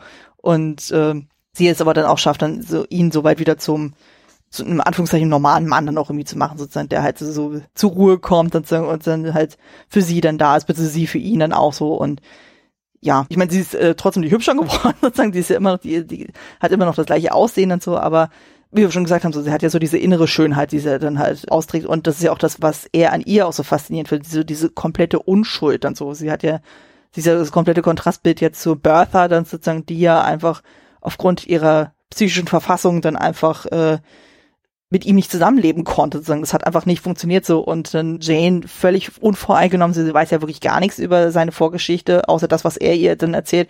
Und wo sie ja, äh, so kommt es ja auch so rüber, da völlig unvoreingenommen ist und, so, und ihnen einfach äh, quasi erzählen lässt und, so, und sie gibt ihm quasi Raum, dann so sich so weit auszudrücken und er wundert sich ja auch immer so von wegen so, wie sie es schafft, dann so das alles zu entlocken in irgendeiner Form und er sich dann ihr so weit anvertrauen kann und die dann auf einer Ebene dann auch tatsächlich miteinander reden, dass sie sogar von Seelenverwandtschaft dann auch reden. Und außerdem denkst du, oh ja, also das versteht man auch total und man leidet auch irgendwie mit. Und das wiederum der krasse Kontrast dann zum Märchen selber, wo ja dann diese ganzen Gespräche zwischen der Schönen und dem Biest ja immer nur so auf dieses Abendessen jeden Abend dann irgendwie dann so beschränkt ist, wo, wo es ja sehr, ja, so Smalltalk-artig ist und so am Ende kommt ja immer so diese Frage, von wegen willst du mich heiraten? Und sie das ja jedes Mal ablehnt und er das dann halt akzeptiert. Und ähm, sich zwar trotzdem auch irgendwie so eine Freundschaft aufbaut, aber das ist nicht auf einer intellektuellen Ebene. Und das haben wir hier natürlich viel, viel krasser dann auch, wo man auch merkt dann so, das wird ja auch am Anfang so schön gezeigt, wo Jane ja dann in Thornfield Hall ankommt da hat sie ja nur Adele, also ihren Schützling, und Mrs. Fairfax. Und das ist aber auch auf intellektuellen Ebene auch eine völlig andere Ebene. So. Und sie merkt auch so, ja, die ist ja, glaube ich, auch schon locker drei oder vier Monate alleine mit denen so und merkt nur so, ja, so viel geistiger Input kommt jetzt da auch nicht so richtig rein. Also es ist dann, äh, und dann durch Mr. Rochester kommt ja noch wesentlich mehr dazu und er dann auch wirklich gezielt ihre Nähe dann auch sucht und so auch. Obwohl er so den Ruf hat von wegen, ah oh, ja, der ist nie länger als zwei Wochen irgendwie da oder sowas und auf einmal ist er da monatelang da, wo sie auch alle fragen, so, was, wie, was ist denn jetzt los?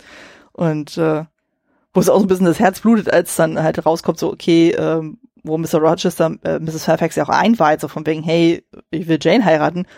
Und sie das überhaupt nicht fassen kann, weil sie so, ja, warum denn? so, so, wo Jane dann auch so ein bisschen geknickt ist und wegen so, ja, ist das denn so abwegig, dass er mich heiraten möchte? Und sie so, ja, aber sie sind so jung und so und hm, und äh, ja, da blutet einem auch so ein bisschen das Herz. so, ich meine, ihre Sorge ist ja durchaus berechtigt, aber es ist äh, krass dann so, wenn man auch so guckt und so, wir haben jetzt zum Beispiel hier im Vergleich zum Originalmärchen, haben wir jetzt zum Beispiel dann so diese innige Vater-Tochter-Beziehung überhaupt gar nicht. Also wir haben ja in mhm. dem Sinne ja keine richtige Vaterfigur hier. Ich meine, Mr. Rochester könnte ihr Vater sein vom Alter her, wie sich herausstellt. Also die sind ja 20 Jahre auseinander, was jetzt nicht gerade wenig ist. Aber wie man ja weiß, so in der Zeit nicht so völlig unüblich. Wobei das ja auch zwischenzeitlich von Mrs. Fairfax angesprochen wurde, von wegen, ja, der Altersunterschied, mh, hm, von daher Aber ich meine, es ist ja auch kein Wunder in einer Zeit, in dem sozusagen Frauen auch äh, bei Geburten sterben, dass man, dass unter Umständen auch eine zweite Ehefrau dann dieser Flieger auch nachkommt Hm. manchmal. Also in dem Fall ja auch quasi dann später. Ja. Ähm, was, was ich schon irgendwie ganz schön finde, ist ja, wenn man sich beide Charaktere anguckt, Jane Eyre und Mr. Rochester, die sind ja auf ihre Art und Weise beide leidenschaftlich. Bei ähm, Jane Eyre wird es auch immer wieder angesprochen, dass sie quasi so sehr starke Emotionen hat und dass die sie auch leiten. Und auch diese Beziehung, die Mr. Rochester mit Bertha Mason oder Celine Varon hat, die sind ja auch ganz stark leidenschaftlich. Ja. Also er hat sich sozusagen von Leidenschaft ähm, führen lassen, aber trotzdem ist diese Leidenschaft unterschiedlich. Mhm. Bei ähm, Jane Eyre ist es ganz stark emotional. Mhm. Und bei ähm, Mr. Rochester wird das, und das hat natürlich mit so Moral- und Sexualkonventionen der Zeit zu tun, als eher triebhaft beschrieben. Also sozusagen, er lässt, es sind eher so triebhafte Leidenschaften. Und das Triebhafte ist ja sozusagen das, was man dann in der Übersetzung auch als das Monströse sehen kann. Und das fand ich ganz spannend, als ich mir vorhin noch mal in der Wikipedia so die ähm, die Urmärchen oder die Urerzählung angeguckt habe. In der ganz frühen Fassung von der Schöne und dem Biest fragt das Biest ja nicht, ob Belle ähm, das Biest heiraten möchte, sondern ob Belle die Nacht mit ihm verbringen möchte. Und da ist ja auch sozusagen das Biest triebhaft, also was ja sozusagen mit dem Biest immer gleichgesetzt wird. Und das finde ich eigentlich auch nochmal so als Analogie ganz schön. Ja, ja, das äh, hatte ich auch in irgendeiner psychologischen Analyse dann auch gelesen, wo es ja auch so dieses darum geht, so von wegen, naja, im Grunde genommen ist ja der Beast-Charakter quasi so der zweite Mann im Leben von der Schön im Vergleich zum Vater sozusagen. Und dann meistens ist ja so, dass dann so der erste potenzielle Partner im Vergleich zum Vater ja so immer so in Konkurrenz dann steht so und dann gerne so, weil es dann teilweise so anders ist als der Vater, dann tatsächlich auch so als Biest in Anführungszeichen wahrgenommen wird. So, und erst wenn man dann so hinter diese Fassade guckt so, und dann merkt so, okay, das ist nicht nur dieses Triebhafte und dieses Animalische, was äh, auf den ersten Blick so, so scheint, sondern da ist auch ein Mensch dahinter. Und erst in dem Moment kann man dann quasi so ein bisschen diesen Fluch in Anführungszeichen auflösen so und kann dann merken, okay, es ist völlig okay, mich von meiner äh, Vaterfigur zu lösen und mich dann jemand anders dann auch mich an die zu wenden und so und dann halt für die auch Gefühle zu entwickeln. Und ähm, weil das ja klassisch äh, so, dass dann die Elternfiguren schon irgendwie Leitfiguren sind so oder Vorbildfiguren so für äh, potenzielle PartnerInnen. Und das ist zumindest in der Konstellation natürlich besonders extrem. Was wir nat hier natürlich nicht haben, und so, weil halt die Vaterfigur fehlt. Das ist ja auch, glaube ich, das, was Mrs. Fairfax ja auch irgendwie meint, von wegen, sie hat keine Ahnung von Männern, sie weiß nicht, wie die sind und äh, hat dann so die Sorge, so dass sie dann so ein bisschen überstürzt in diese Hochzeit da reingeht und wo ja noch Jane dann sagt, so, nee, wir wollen zwar in einem Monat heiraten, aber bis dahin bleibe ich trotzdem in meiner Gouvernantenrolle. Ich werde es immer noch als Sir oder Mr. Rochester ansprechen, so um zu zeigen, so hey, wir machen das nicht völlig überstürzt, sondern wir wissen, was wir tun. Ich finde zwar Mr. Rochester nicht so geil, aber da finde ich es auch gut, dass sie sich da soweit auch durchsetzt, dass sie dann auch sagt, obwohl sie ja deutlich, deutlich jünger ist. Also sie ist ja zu dem Zeitpunkt 18, wenn ich mich richtig erinnere. Ja, müsste Mhm. so in dem Dreh sein. Also das ist jetzt auch nicht gerade äh, so alt. Also, und so. also sie ist, glaube ich, 18, wenn sie dort ankommt und dann ähm, ist sie ja schon ein paar Monate da, dann ist sie nochmal ein Jahr irgendwie in Yorkshire. Mhm. Das heißt, wenn die heiraten oder nochmal zusammenkommen, wird sie vielleicht 19, 20 sein. Mhm, genau, so in dem Dreh dann so. Also, wie gesagt, es ist halt immer noch deutlich jünger als Mr. Rochester selber, aber man merkt dann schon so, okay, sie weiß schon sehr gut, was sie tut. So. Und sie ist zwar leidenschaftlich, das wird ja auch schon in den ersten Kapiteln ja auch klar, wo sie ja noch ein kleines Mädchen ist und so. Aber wenn sie dann wirklich von der Leidenschaft gepackt ist, dann so, es gibt ja irgendwann mal so dieses Gespräch mit Mrs. Reed, also ihrer Tante, dann so, wo sie ihr mal wirklich vor den Kopf knallt, so von wegen so, hey, sie haben am Sterbebett meines Onkels versprochen, sie würden mich behandeln wie äh, ihr eigenes Kind. Das haben sie nicht getan. Und äh, ich werde sie nie im Leben, äh, wieder im Leben Tante nennen, so, weil sie waren für mich keine und wir waren keine Freundinnen werden so und äh, wo Mrs. Reed auch völlig geschockt ist von mir, so, wie kann dieses kleine Kind wagen, dass es sich gegen mich zu erheben, so und äh, sich die ganze Zeit so als Gönnerin aufspielt. Da haben wir wiederum ja auch so ein bisschen Parallelen zum Originalmärchen, so dieses, diese dysfunktionale Konstellation so zwischen Frauenfiguren. Also wir haben ja im Originalmärchen haben wir dann die Schöne mit ihren Schwestern, die dann halt so missgünstig neidisch dann auf sie sind und halt sie äh, schlecht behandeln und auch teilweise ausnutzen. Und hier bei Jane haben wir das ja auch mit ihren Cousinen, beziehungsweise mit Mhm. ihrer Tante, so, Ja. wo das ja auch so diese dysfunktionale Konstellation ist. Natürlich ein bisschen anders äh, von der Gewichtung her, aber da haben wir trotzdem auch so dieses Grundsetup, dann so auch denkst du, ja, also da sehe ich auf jeden Fall Parallelen, wo man schon denken könnte, naja, das eine oder andere wird sich äh, Charlotte Bronte bestimmt irgendwie dann vom Originalmärchen geholt haben. Also ich bin mir sehr, sehr sicher, dass sie es kannte in irgendeiner Form. und dass das irgendwie so ein bisschen Einflüsse darin hatte. So wie krass und so ist natürlich, wie wir merken jetzt im Gespräch, so mal mehr, mal weniger stark, weil zum Beispiel ein anderes Märchen, was einem so sofort noch auffällt, so wenn man das so liest, ist ja Blaubart. Sehr, sehr krass. Also gerade so diese Geschichte rund um Bertha und der versteckten Ehefrau. Und man denkt so, ah, mhm. ja, das, also da haben wir auch wieder dieses Gothic-Element ja auch irgendwie drin, so von wegen so, da ist irgendwas so in diesem geheimen Turm oder dem geheimen Erdgeschoss oder äh, Obergeschoss und so, da soll niemand hin und hm, und alle machen irgendwie so ein Geheimnis da draus, weil es wird ja auch so im Laufe des Romans ja auch klar, es sind ein paar Figuren anscheinend eingeweiht und so, aber so richtig klar wird nicht so, wie viel und was überhaupt und so und ähm, was wird ja auch eben gesagt, zum Beispiel Grace Poole, das ist bekannt, so die kriegt deutlich mehr Lohn als alle anderen irgendwie und Jane sich auch noch wundert von mir so, warum eigentlich, was macht die denn so, weil sie ja die ganze Zeit denkt, sie ist die ganze Zeit diejenige, die Unruhe treibt und so, aber ja, also denkst so, wow. Und das ist ja auch nicht so die feine englische Art, das so krass geheim zu halten und wo ja dann auch noch rauskommt, dass selbst ja Mrs. Fairfax nichts wusste. Also sie hatte so eine grobe Ahnung, aber sie hat es natürlich nicht laut ausgesprochen, weil wer will sich gegen seinen äh, Arbeitgeber erheben? Und wo ja noch extra gesagt wurde, naja, irgendwie wusste man schon irgendwie, dass da irgendwas ist, aber es wurde explizit von Mr. Rochester anscheinend angeordnet, dass Jane nichts erfahren sollte, aus Angst, dass dann sonst niemand für Adele irgendwie als Gouvernante irgendwie da mal bleiben würde. Wo ich denke, ja, ja, aber hm, irgendwie so richtig geil ist es trotzdem nicht. Insbesondere, wenn da sich so eine Liebesromanze anbahnt. Aber gut, ist natürlich die Frage, so inwieweit Jane sich da überhaupt eingelassen hätte, wenn sie von vornherein gewusst hätte, wer da im dritten Obergeschoss dann ist, dann so. Ich kann mir vorstellen, da hätte sie sofort schon da eine Schranke für sich dann gezogen und gesagt, so, nee, ich lasse mich auf ihn nicht ein. Aber wer weiß, wir wissen es ja nicht. Was ich ja irgendwie so lustig finde, ist, ähm, das ist, da bin ich natürlich auch äh, Kind meiner Zeit, dass ähm, Adele, wenn, äh, also die Mrs. Ingram wollte die ja sozusagen loswerden und hat schon gefragt, so, wann geht die denn jetzt auf eine Schule? Mhm. Aber auch sozusagen die Heirat zwischen Jane Eyre und äh, Mr. Rochester scheint da ja erstmal gar keine Verbesserung zu offerieren, mhm. weil da ja sozusagen ja auch dann geguckt wird, dass natürlich Adele erstmal auf eine Schule gehen soll. Mhm. Ähm, und da denke ich mir so, wie kann das sein? Äh, wir haben da jetzt zwei Elternfiguren, die scheinbar dieses Kind ja mögen. Mhm. Und da würde ich ja sagen, da ist doch irgendwie so ein, auch ein Familien-Happy End drin. Mhm. Ähm, das mag dann auch vielleicht sich so austarieren am Ende, aber ähm, das ist so, wo ich dachte so, ach nee, das arme Kind.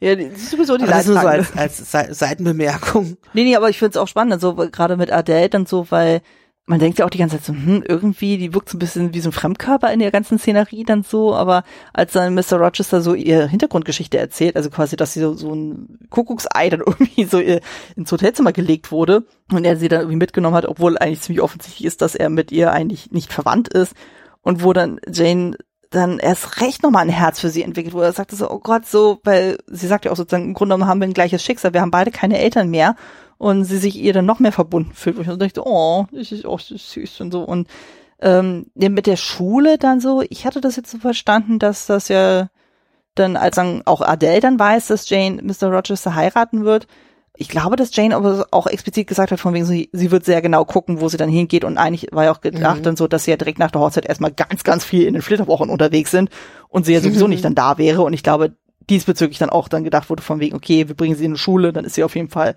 betreut, weil nur Mrs. Fairfax ist dann doch ein bisschen einseitig dann so, also so hatte ich das jetzt nochmal so in Erinnerung, aber ich weiß es auch nicht mehr so genau. Also ich weiß, in der nee, Miniserie wurde es, glaube ich, so angesprochen. Ja. Wo ja sogar Jane explizit gesagt hat, von wegen, ich werde dafür sorgen, dass du auf eine gute Schule gehst und dass mit da kein Leid zugefügt wird, so wie bei ihr dann so, also dass sie da den Fehler nicht nochmal macht, wie das bei ihr damals gemacht wurde. Das fand ich dann auf jeden Fall auch krass und so. Und ich meine dann gegen Ende war das ja auch so, dass er Mr. Rochester dann so, weil er halt auch Jane nicht mehr wiedergefunden hat, dann so, obwohl er wirklich dann ewig nach ihr gesucht hat, nachdem sie ja geflohen ist, sozusagen hat er irgendwie so den halben Hausrat ja irgendwie dann gekündigt und hat gesagt, so hier geht alle weg, ich lass mich in Ruhe. Und sie wurde ja dann tatsächlich auf eine Schule geschickt und so, und das war dann auch anscheinend von den Verhältnissen sehr katastrophal, dass dann Jane, äh, als sie das Spitze gekriegt hat, auch da direkt wieder rausgeholt hat. Und so, und dann geguckt hat, so, ja, dass es ihr dann wieder gut geht. Aber denke ich mir auch so, boah. Was ich auch, auch noch so ein bisschen krass finde, eigentlich ist, dass ja die ähm, Frauen, also bei aller Liebe, ähm, die Frauenfiguren irgendwie auch nicht immer nur gut wegkommen. Mhm. Ähm, es, ist, ich, es, ist nicht, es ist nicht irgendwie spannend. Also du hast den, den Mr. Mason als Bruder, mhm. Bertha Mason als Frau. Mhm. Die Mutter äh, ist irgendwie auch später dann ähm, geistig verwirrt Und äh, Mr. Rochester äh, erklärt, wenn er das gewusst hätte, dann hätte er vielleicht Bertha gar nicht geheiratet. Hm. Aber warum ähm, vererbt sich der Irrsinn in der weiblichen Linie weiter? Was ist eigentlich mit Mr. Mason? Also der geht ja irgendwie scheinbar ganz klaren Verstands durch den Roman. Hm. Ähm, und das ist bei Adele auch so ein bisschen ähnlich angelegt. Also die Mutter wird ja quasi so als als äh, Amüsement-Lady äh, beschrieben, die da in so einem Pariser Club ähm, so am Arbeiten ist, ähm, an, also in einem Amüsierbetrieb arbeitet. Und Adele ist aber auch so angelegt wie eine kleine Pariser Tänzerin. Mhm. Also die wird sozusagen ja auch nicht als besonders züchtig oder moralisch dargestellt, sondern als mh, mm, singend, sehr aufgedreht, kokett ähm, und auch da wird sozusagen die, dieses, als, als es gäbe so eine Art Erbe, was sich in diesen Töchtern so widerspiegelt, mhm. wo ich so denke, so kann man so machen und ist natürlich vielleicht auch Zeitgeist, aber ähm, dass, dass das sozusagen über diese weibliche Linie da sich das als nicht als positiv dargestellte so weiter, für, das, das äh, schmerzt natürlich so mit heutigen Blick ein bisschen. Ja, aber ich glaube im Falle von Bertha, ich glaube, da gab es auch ein paar männliche Verwandte, die auch davon betroffen waren, aber ich weiß es jetzt nicht nicht mehr en Detail. Ich meine mich dunkel dran. Mir wird's halt nur so, mir wird's halt nur so deutlich, äh, quasi diesen, diesen Kontrast zwischen Bruder und Schwester. Hm. Ja, das stimmt natürlich. Aber der wird ja auch tatsächlich so als charakterschwach auch irgendwie dann dargestellt und so. Ja. Und, mhm. äh, oder auch so denkst du, boah, also vor allem der muss es ja auch irgendwie ewig anscheinend nicht mitbekommen haben, so dass da irgendwie was mit seiner Schwester dann irgendwie ist. Oder er hat es dann doch irgendwie mitbekommen, so aber dass er äh, so stillschweigend drüber bewahrt. Ich meine, das äh, kam ja auch irgendwie auch so von wegen so, warum hat das eigentlich niemand in England mitbekommen, wo auch gesagt wurde, naja, selbst der Vater hat sich zu sehr dafür geschämt so und hat dann halt dafür gesorgt, dass auch, auch niemand spitz kriegt. Und äh, oh, denkst so, oh, das ist ja auch echt bitte, aber stimmt, äh, Bertha ist natürlich auch eine super tragische Figur dann auch so und äh, die ja da eigentlich keinen eigenen Willen so tatsächlich äußern kann, ist natürlich die Frage, wie weit ihre psychische Verfassung das auch zulässt. Aber mhm. es ist schon, nicht so geil tatsächlich. so, okay, du hast dann nur da dein Mikrokosmos in diesem äh, Zimmer, was auch immer das da ist, wo sie da eingesperrt ist und so. Und äh, im Buch wird sie, glaube ich, so ein bisschen krasser noch beschrieben, dann so wie so ein wildes mhm. Tier. In der BBC-Miniserie, da wird sie ja wenigstens noch als normal aussehen noch dargestellt. Wahrscheinlich wollte man mhm. das nicht so radikal dann auch darstellen. Aber dann in dem Moment, wo sie ja Jane dann so im Hochzeitskleid sieht und so, da flippt sie ja auch völlig aus und so, wo ich mir auch denke, naja gut, sie hat sich ihr Leben wahrscheinlich auch anders vorgestellt und so, aber ich meine mich auch sehr in Sinn, dass dann irgendwann Jahre, Jahre später mal ein Buch erschienen ist, ich habe jetzt leider den Namen der Autorin vergessen, die quasi die, äh, so aus Berthas Sicht die Geschichte erzählt.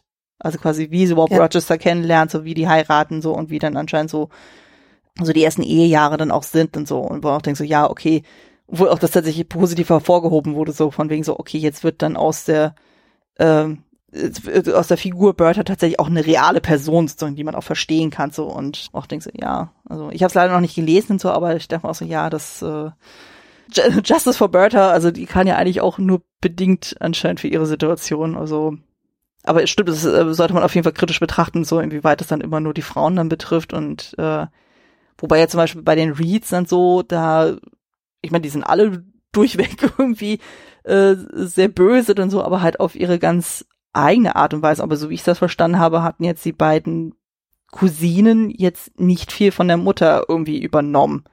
Also die Mutter war ja mhm. schon so irgendwie so äh, ziemlich garstig so, und die Kinder dann irgendwie auch so, aber dann zum Beispiel die Georgina, äh, die ist jetzt so, ja, die ständig in die Stadt eingeladen werden will und die äh, ihre Schwester Eliza dann sie die entschließt sich ja für ein Leben in der Kirche dann so also so dieses mhm. so dieses Nonnenleben also das ist ja völlig konträr dann so wo man auch denkt so boah und die ja dann so gar keine äh, Geschwisterliebe irgendwie miteinander haben so wo sogar Eliza noch explizit sagt von mir so okay du bist so furchtbar als Mensch, sonst sobald unsere Mutter begraben wurde, sozusagen, werde ich sämtliche Kontakte mit dir abbrechen. Ich werde so tun, als würdest du überhaupt nicht existieren, als hätte ich dich nie gekannt. Also, wo ich denke so, wow, wow, das ist schon heftig dann so, wenn man das so liest und so. Und äh, wohin ging jetzt aber zum Beispiel die beiden äh, Rivers-Schwestern, also Diana und Mary, die kommen wiederum deutlich besser weg. Also die, ja. sind, äh, die sind wiederum ein bisschen das Positivbeispiel von wegen so, okay, die sind so herzlich und die sorgen sich um ihren Bruder und sie sind sehr für Jane dann auch da so und versuchen sie aufzupäppeln, als sie dann völlig verhungert dann irgendwie bei denen dann aufschlägt und so und sagen dann so, hey, wir kümmern uns um dich und äh, die wie so ein kleines Vögelchen wieder aufpeppen und so und dann sehr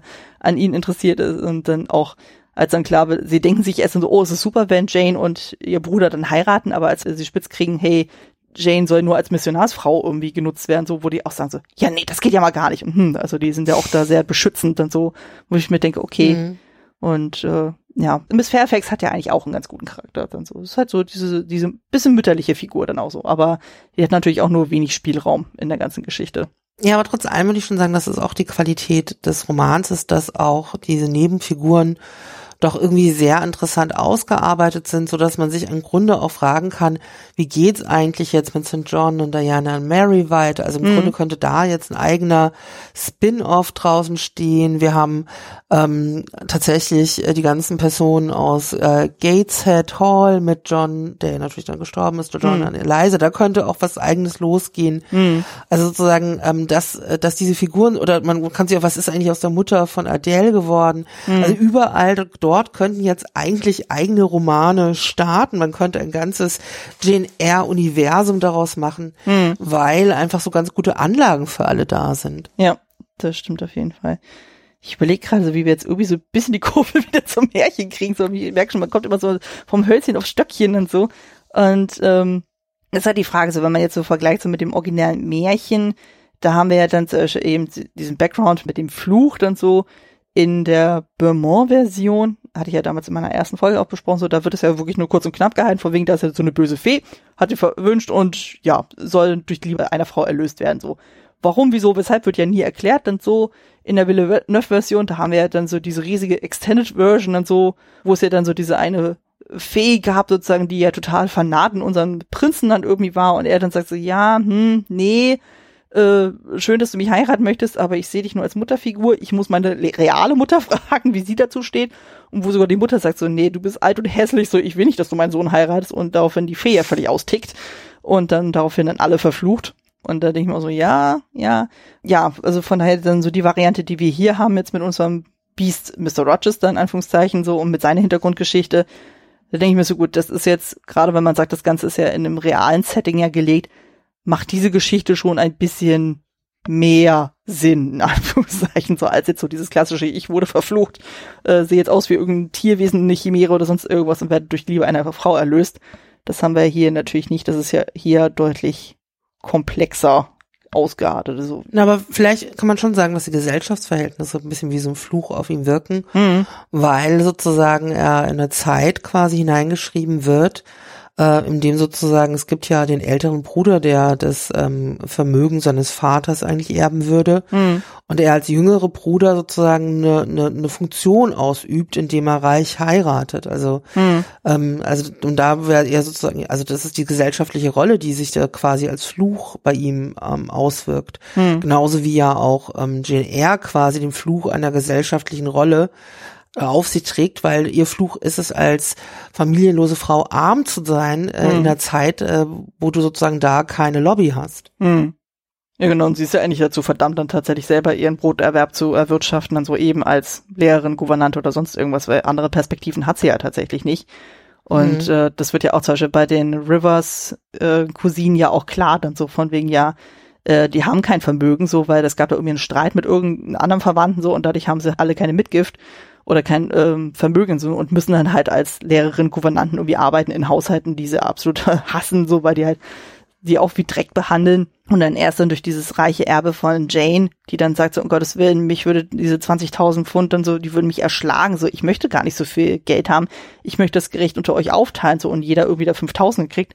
Und dadurch die Schwestern ja auch tatsächlich eine Perspektive kriegen und auch denkst du, boah, mhm. also es ist, äh, ich weiß jetzt nicht, wie es jetzt ist, so im Verhältnis zu heute, so wie viel Geld es dann tatsächlich ist, aber das ist schon, das scheint ja echt eine Hausnummer zu sein, wo man sagt, okay, damit kann eine Frau deutlich was anfangen, so, und ist dann äh, nicht so völlig mittellos, dann so, wo ich denke so, oh, das ist ja auch echt bitte. Und genau, der, Mr. Rochester, was er ja schon sagt, sozusagen, der hat ja dann eben dieses Ding so, wurde dann diese Heirat dann mit äh, Bertha dann getrieben, wo er so ein bisschen so seine Vorlieben anscheinend ausgenutzt wurden und dann kurz danach, als er dann auch festgestellt hat, okay, seine Frau ist psychisch irgendwie ähm, erkrankt und so, in dem Moment ist er auch, oder etwa zeitnah ist ja dann der Vater und der Bruder dann gestorben und er war auf einmal Erbe für alles. Das heißt, diese ganze Heirat wäre eigentlich gar nicht notwendig gewesen, ähm, rückblickend betrachtet. Also das stelle ich mir schon äh, echt schwierig vor, dann so, wenn man in der Position dann ist.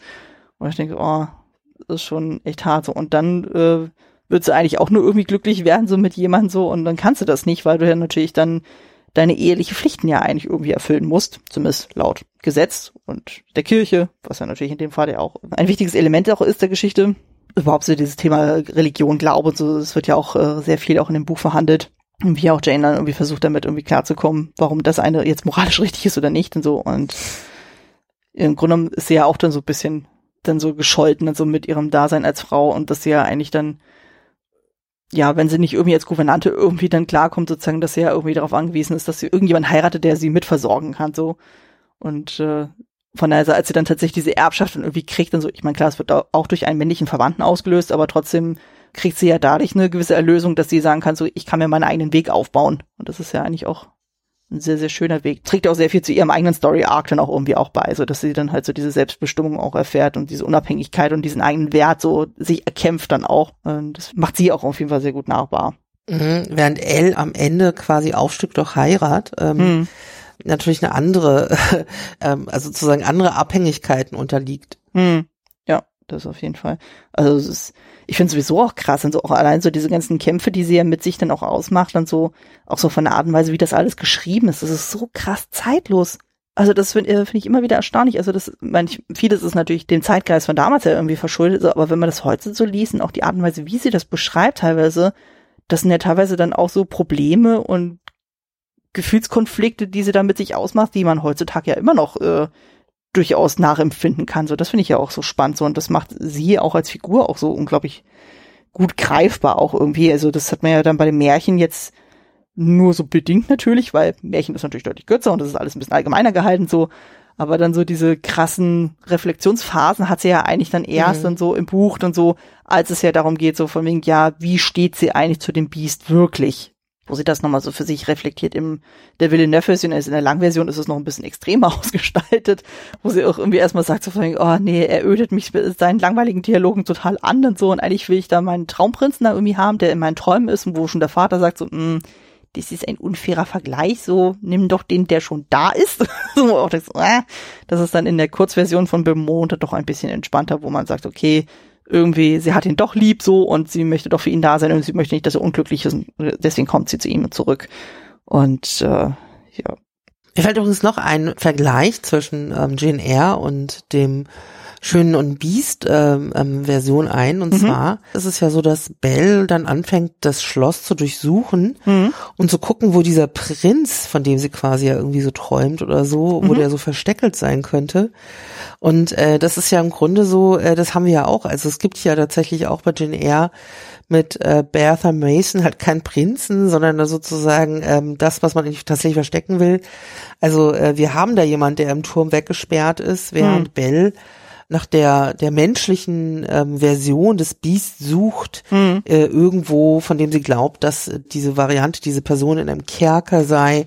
Mhm. Und das ist natürlich eine ähm, eine getrennte Person vom Biest ist. Mhm. Also ich meine, die sind natürlich nicht vergleichbar, aber dieses Motiv, dass man irgendwo jemand etwas weggesperrt ist, ist in beiden auch da. Ja, genau, das ist in der Villeneuve-Version so dieses äh, extreme Element. So in der Beaumont-Version hat man das ja komplett rausgekürzt mit diesen Traumprinzen, wo ich dann auch gemerkt hatte damals beim Podcast auch so, dass mich das Element auch so super genervt hat irgendwie so, wo ich dachte, oh Gott, so dieser Traumprinz wird immer die ganze Zeit völlig überhöht und so und äh, das finde ich wiederum jetzt auch bei unserem Mr. Rochester auch so angenehm, dass er halt nicht so aalglatt ist.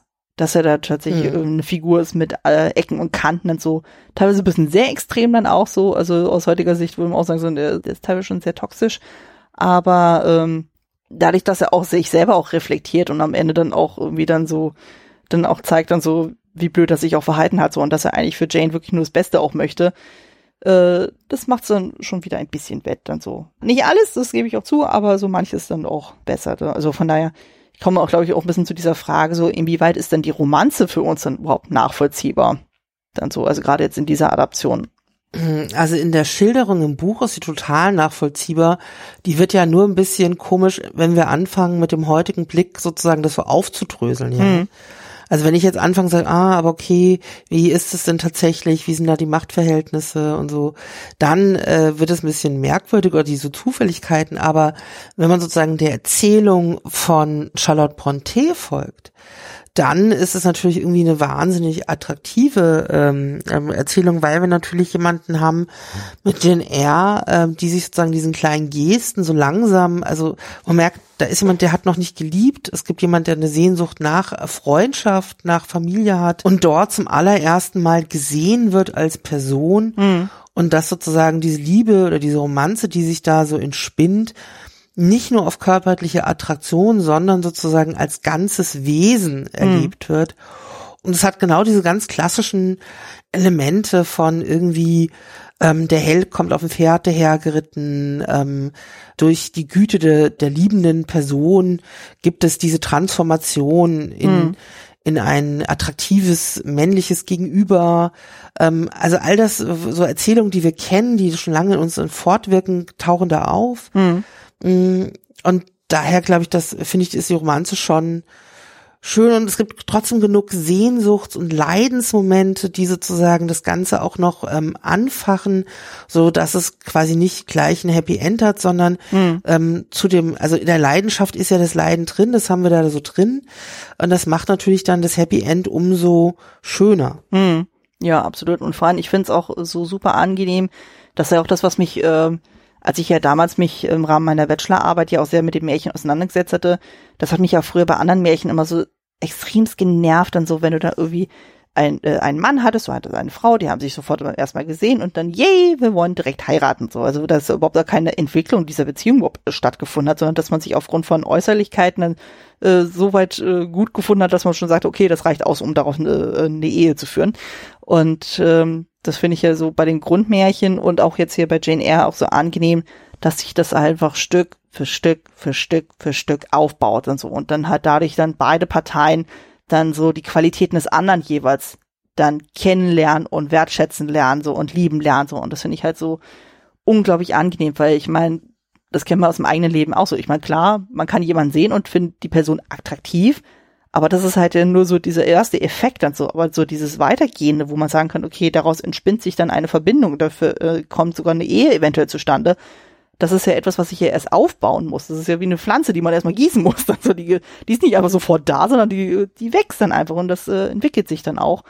Das wird ja gerade hier wirklich besonders extrem, gerade weil wir es ja nur aus Janes Perspektive alles miterleben, so, leiden wir natürlich entsprechend auch sehr mit ihr mit und fiebern mit ihr auch mit so und können das absolut nachvollziehen, so wenn sie äh, sich verstanden fühlt so und er dann auch ihr das Gefühl gibt, etwas wert zu sein, dass er dann auch selbst wenn er irgendwelche Leute um sie herum stänkern, also gerade so rund um Blanche und so, wo die ja zum Beispiel sagt, als sie irgendwie äh, wegen Mrs. Reed mit ihm sprechen möchte und so, wo es auch heißt, von mir so, ja, muss diese Person hier sein so und Mr. Rochester das er völlig ignoriert und sagt so, hey, hier Jane, was möchtest du und die ja noch so sehr spielerisch miteinander umgehen. Und das ist einfach so herzlich auch. Und das fand ich ja zum Beispiel auch bei der BBC-Miniserie auch so schön. Da hatte ich irgendwo eine Kritik gelesen, wo er auch auf das Schauspiel zwischen Ruth Wilson und Toby Stevens ja eingegangen wurde und wo auch gesagt wurde, ja, also die Art und Weise, wie Toby Stevens das dann spielt als Mr. Rochester, das zeigt sehr gut, er ist ein absoluter Macho, aber gleichzeitig ist er super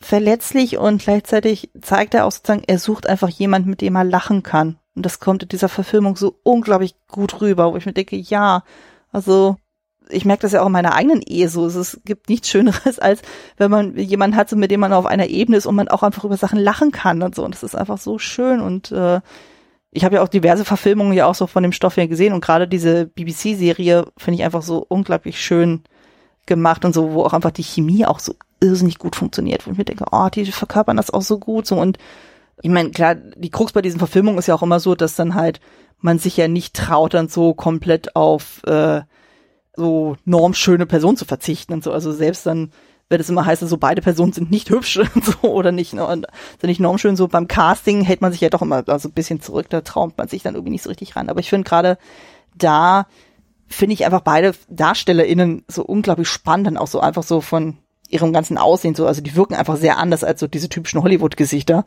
Das fand ich dann auch sehr, sehr angenehm. Also die kann ich dann, also für diejenigen, die das noch nicht gesehen haben sollten, guckt ihr euch an. Die ist wirklich sehr angenehm, weil gerade eben durch diese vier Stunden Laufzeit und so, also auf meiner DVD ist es ja auf zwei Teile aufgeteilt, sozusagen, das gibt dem Roman auch tatsächlich genug Luft, dann auch äh, ja, zu strahlen. Also ich meine, klar, so die Kapitel rund um Lowwood sind in 15 Minuten abgefrühstückt, was im Buch zehn Kapitel sind, wo ich denke so, wow, okay, kann man so machen, aber ja, man hat den Fokus einfach woanders gelegt und äh, der Part bei den Rivers ist auch vielleicht eine Dreiviertelstunde oder sowas und der Rest ist halt komplett alles Thornfield, ähm, wo man auch gemerkt hat, so ja, man hat den Fokus einfach komplett darauf gelegt und ja, aber sowohl bei den Verfilmungen so als auch im Buch, so man merkt einfach so, wie sehr die beiden Figuren auch sich so Stück für Stück dann so zusammenfügen so und ich äh, liebe das ja total. das ist einfach so so schön geschrieben, so und so leidenschaftlich und ich denke mir jedes Mal so, oh, so man, äh, ich meine, das heißt dann auch irgendwie von Janes Seite aus so von wegen, ja, nee, sie empfindet keine Eifersucht, weil sie ja schon weiß und so, dass Blanche einfach vom Typ her völlig anders ist und sie sich nicht vorstellen kann, dass das tatsächlich Mr. Rochesters äh, Cup of Tea dann irgendwie ist so und äh, die sich einfach auf zwei völlig verschiedenen Ebenen fühlen so, aber sie weiß schon, aufgrund ihres Standes hat sie eigentlich keine Chance richtig. Woher das finde ich auch spannend, und so fällt mir jetzt gerade auch ein zum Thema Stand. Das ist ja bei dem Villeneuve-Märchen ja so, wo ja der Stand der Schön ja dann auf einmal auch ein komplett anderer ist, als dann auf einmal ihre Background-Story dann äh, zu tragen kommt, wo wegen so, dass sie ja doch eigentlich eine Prinzessin ist, wenn auch aus einer Kombination aus König und äh, einer Fee, aber trotzdem, sie ist dann auf einmal vom Stand höher und auf einmal ist sie fast auf einer Ebene und hier haben wir das ja dann mit ihrer Erbschaft indirekt ja dann auch dann so. Und ich meine, ich habe das jetzt nur gelesen im Wikipedia-Artikel. Ähm, ist es auch so, dass sie nicht dann auch plötzlich mit dem Prinzen verwandt ist? Und das ist doch genau Cousin und Cousine. Also ja, und das ist ja bei Jane Eyre dann auch so, dass sozusagen der St. John, äh, den sie ja dann beinahe geheiratet hätte, mhm. auch plötzlich Verwandtschaft ist. Also so, dass es plötzlich so äh, überraschende Verwandtschaftsverhältnisse gibt. Mhm.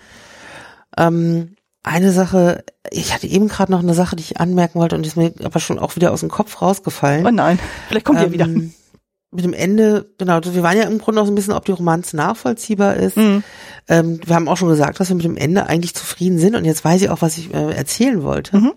Ähm, es gibt ja nicht nur eine BBC-Verfilmung, es gibt auch eine ältere, da äh, spielt Timothy Dalton, den Mr. Rochester und äh, ich äh, weiß, dass ich die sozusagen zuerst gesehen hatte mhm.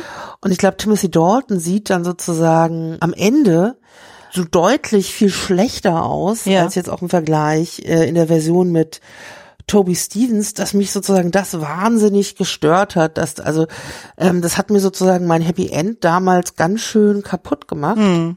Das habe ich ja vorhin ja schon mal so formuliert, dass es irgendwie so, dass ich früher damit echt so Probleme hatte. Daher, ähm, wenn wir jetzt von der BBC-Serie sprechen, dann ähm, haben wir eigentlich die ganze Zeit jetzt die mit Bruce Wilson und Toby Stevens gemeint. Mhm.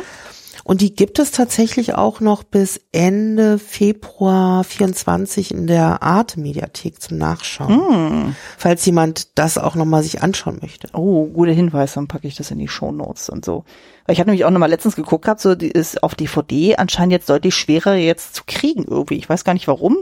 Aber äh, wenn ihr die Gelegenheit habt, mal das zu sehen, ich glaube, bei Amazon Prime kann man die auch streamen. Also die ist noch nicht so völlig komplett aus dem Äther verschwunden. Also wenn ihr die Chance habt, guckt das auf jeden Fall. Also die kann ich auf jeden Fall sehr, sehr nahelegen, weil ähm, man, gerade wenn man gerade frisch das Buch auch nochmal gelesen hat, so, und dann sich die Serie nochmal anguckt und man auf einmal dann so krasse Parallelen auch wieder sieht, also von manchen Dialogen dann auch so, wo die teilweise eins zu eins übernommen wurde, und denkst so, oh mein Gott, ja, ich erinnere mich an diese Szene und es ist so schön.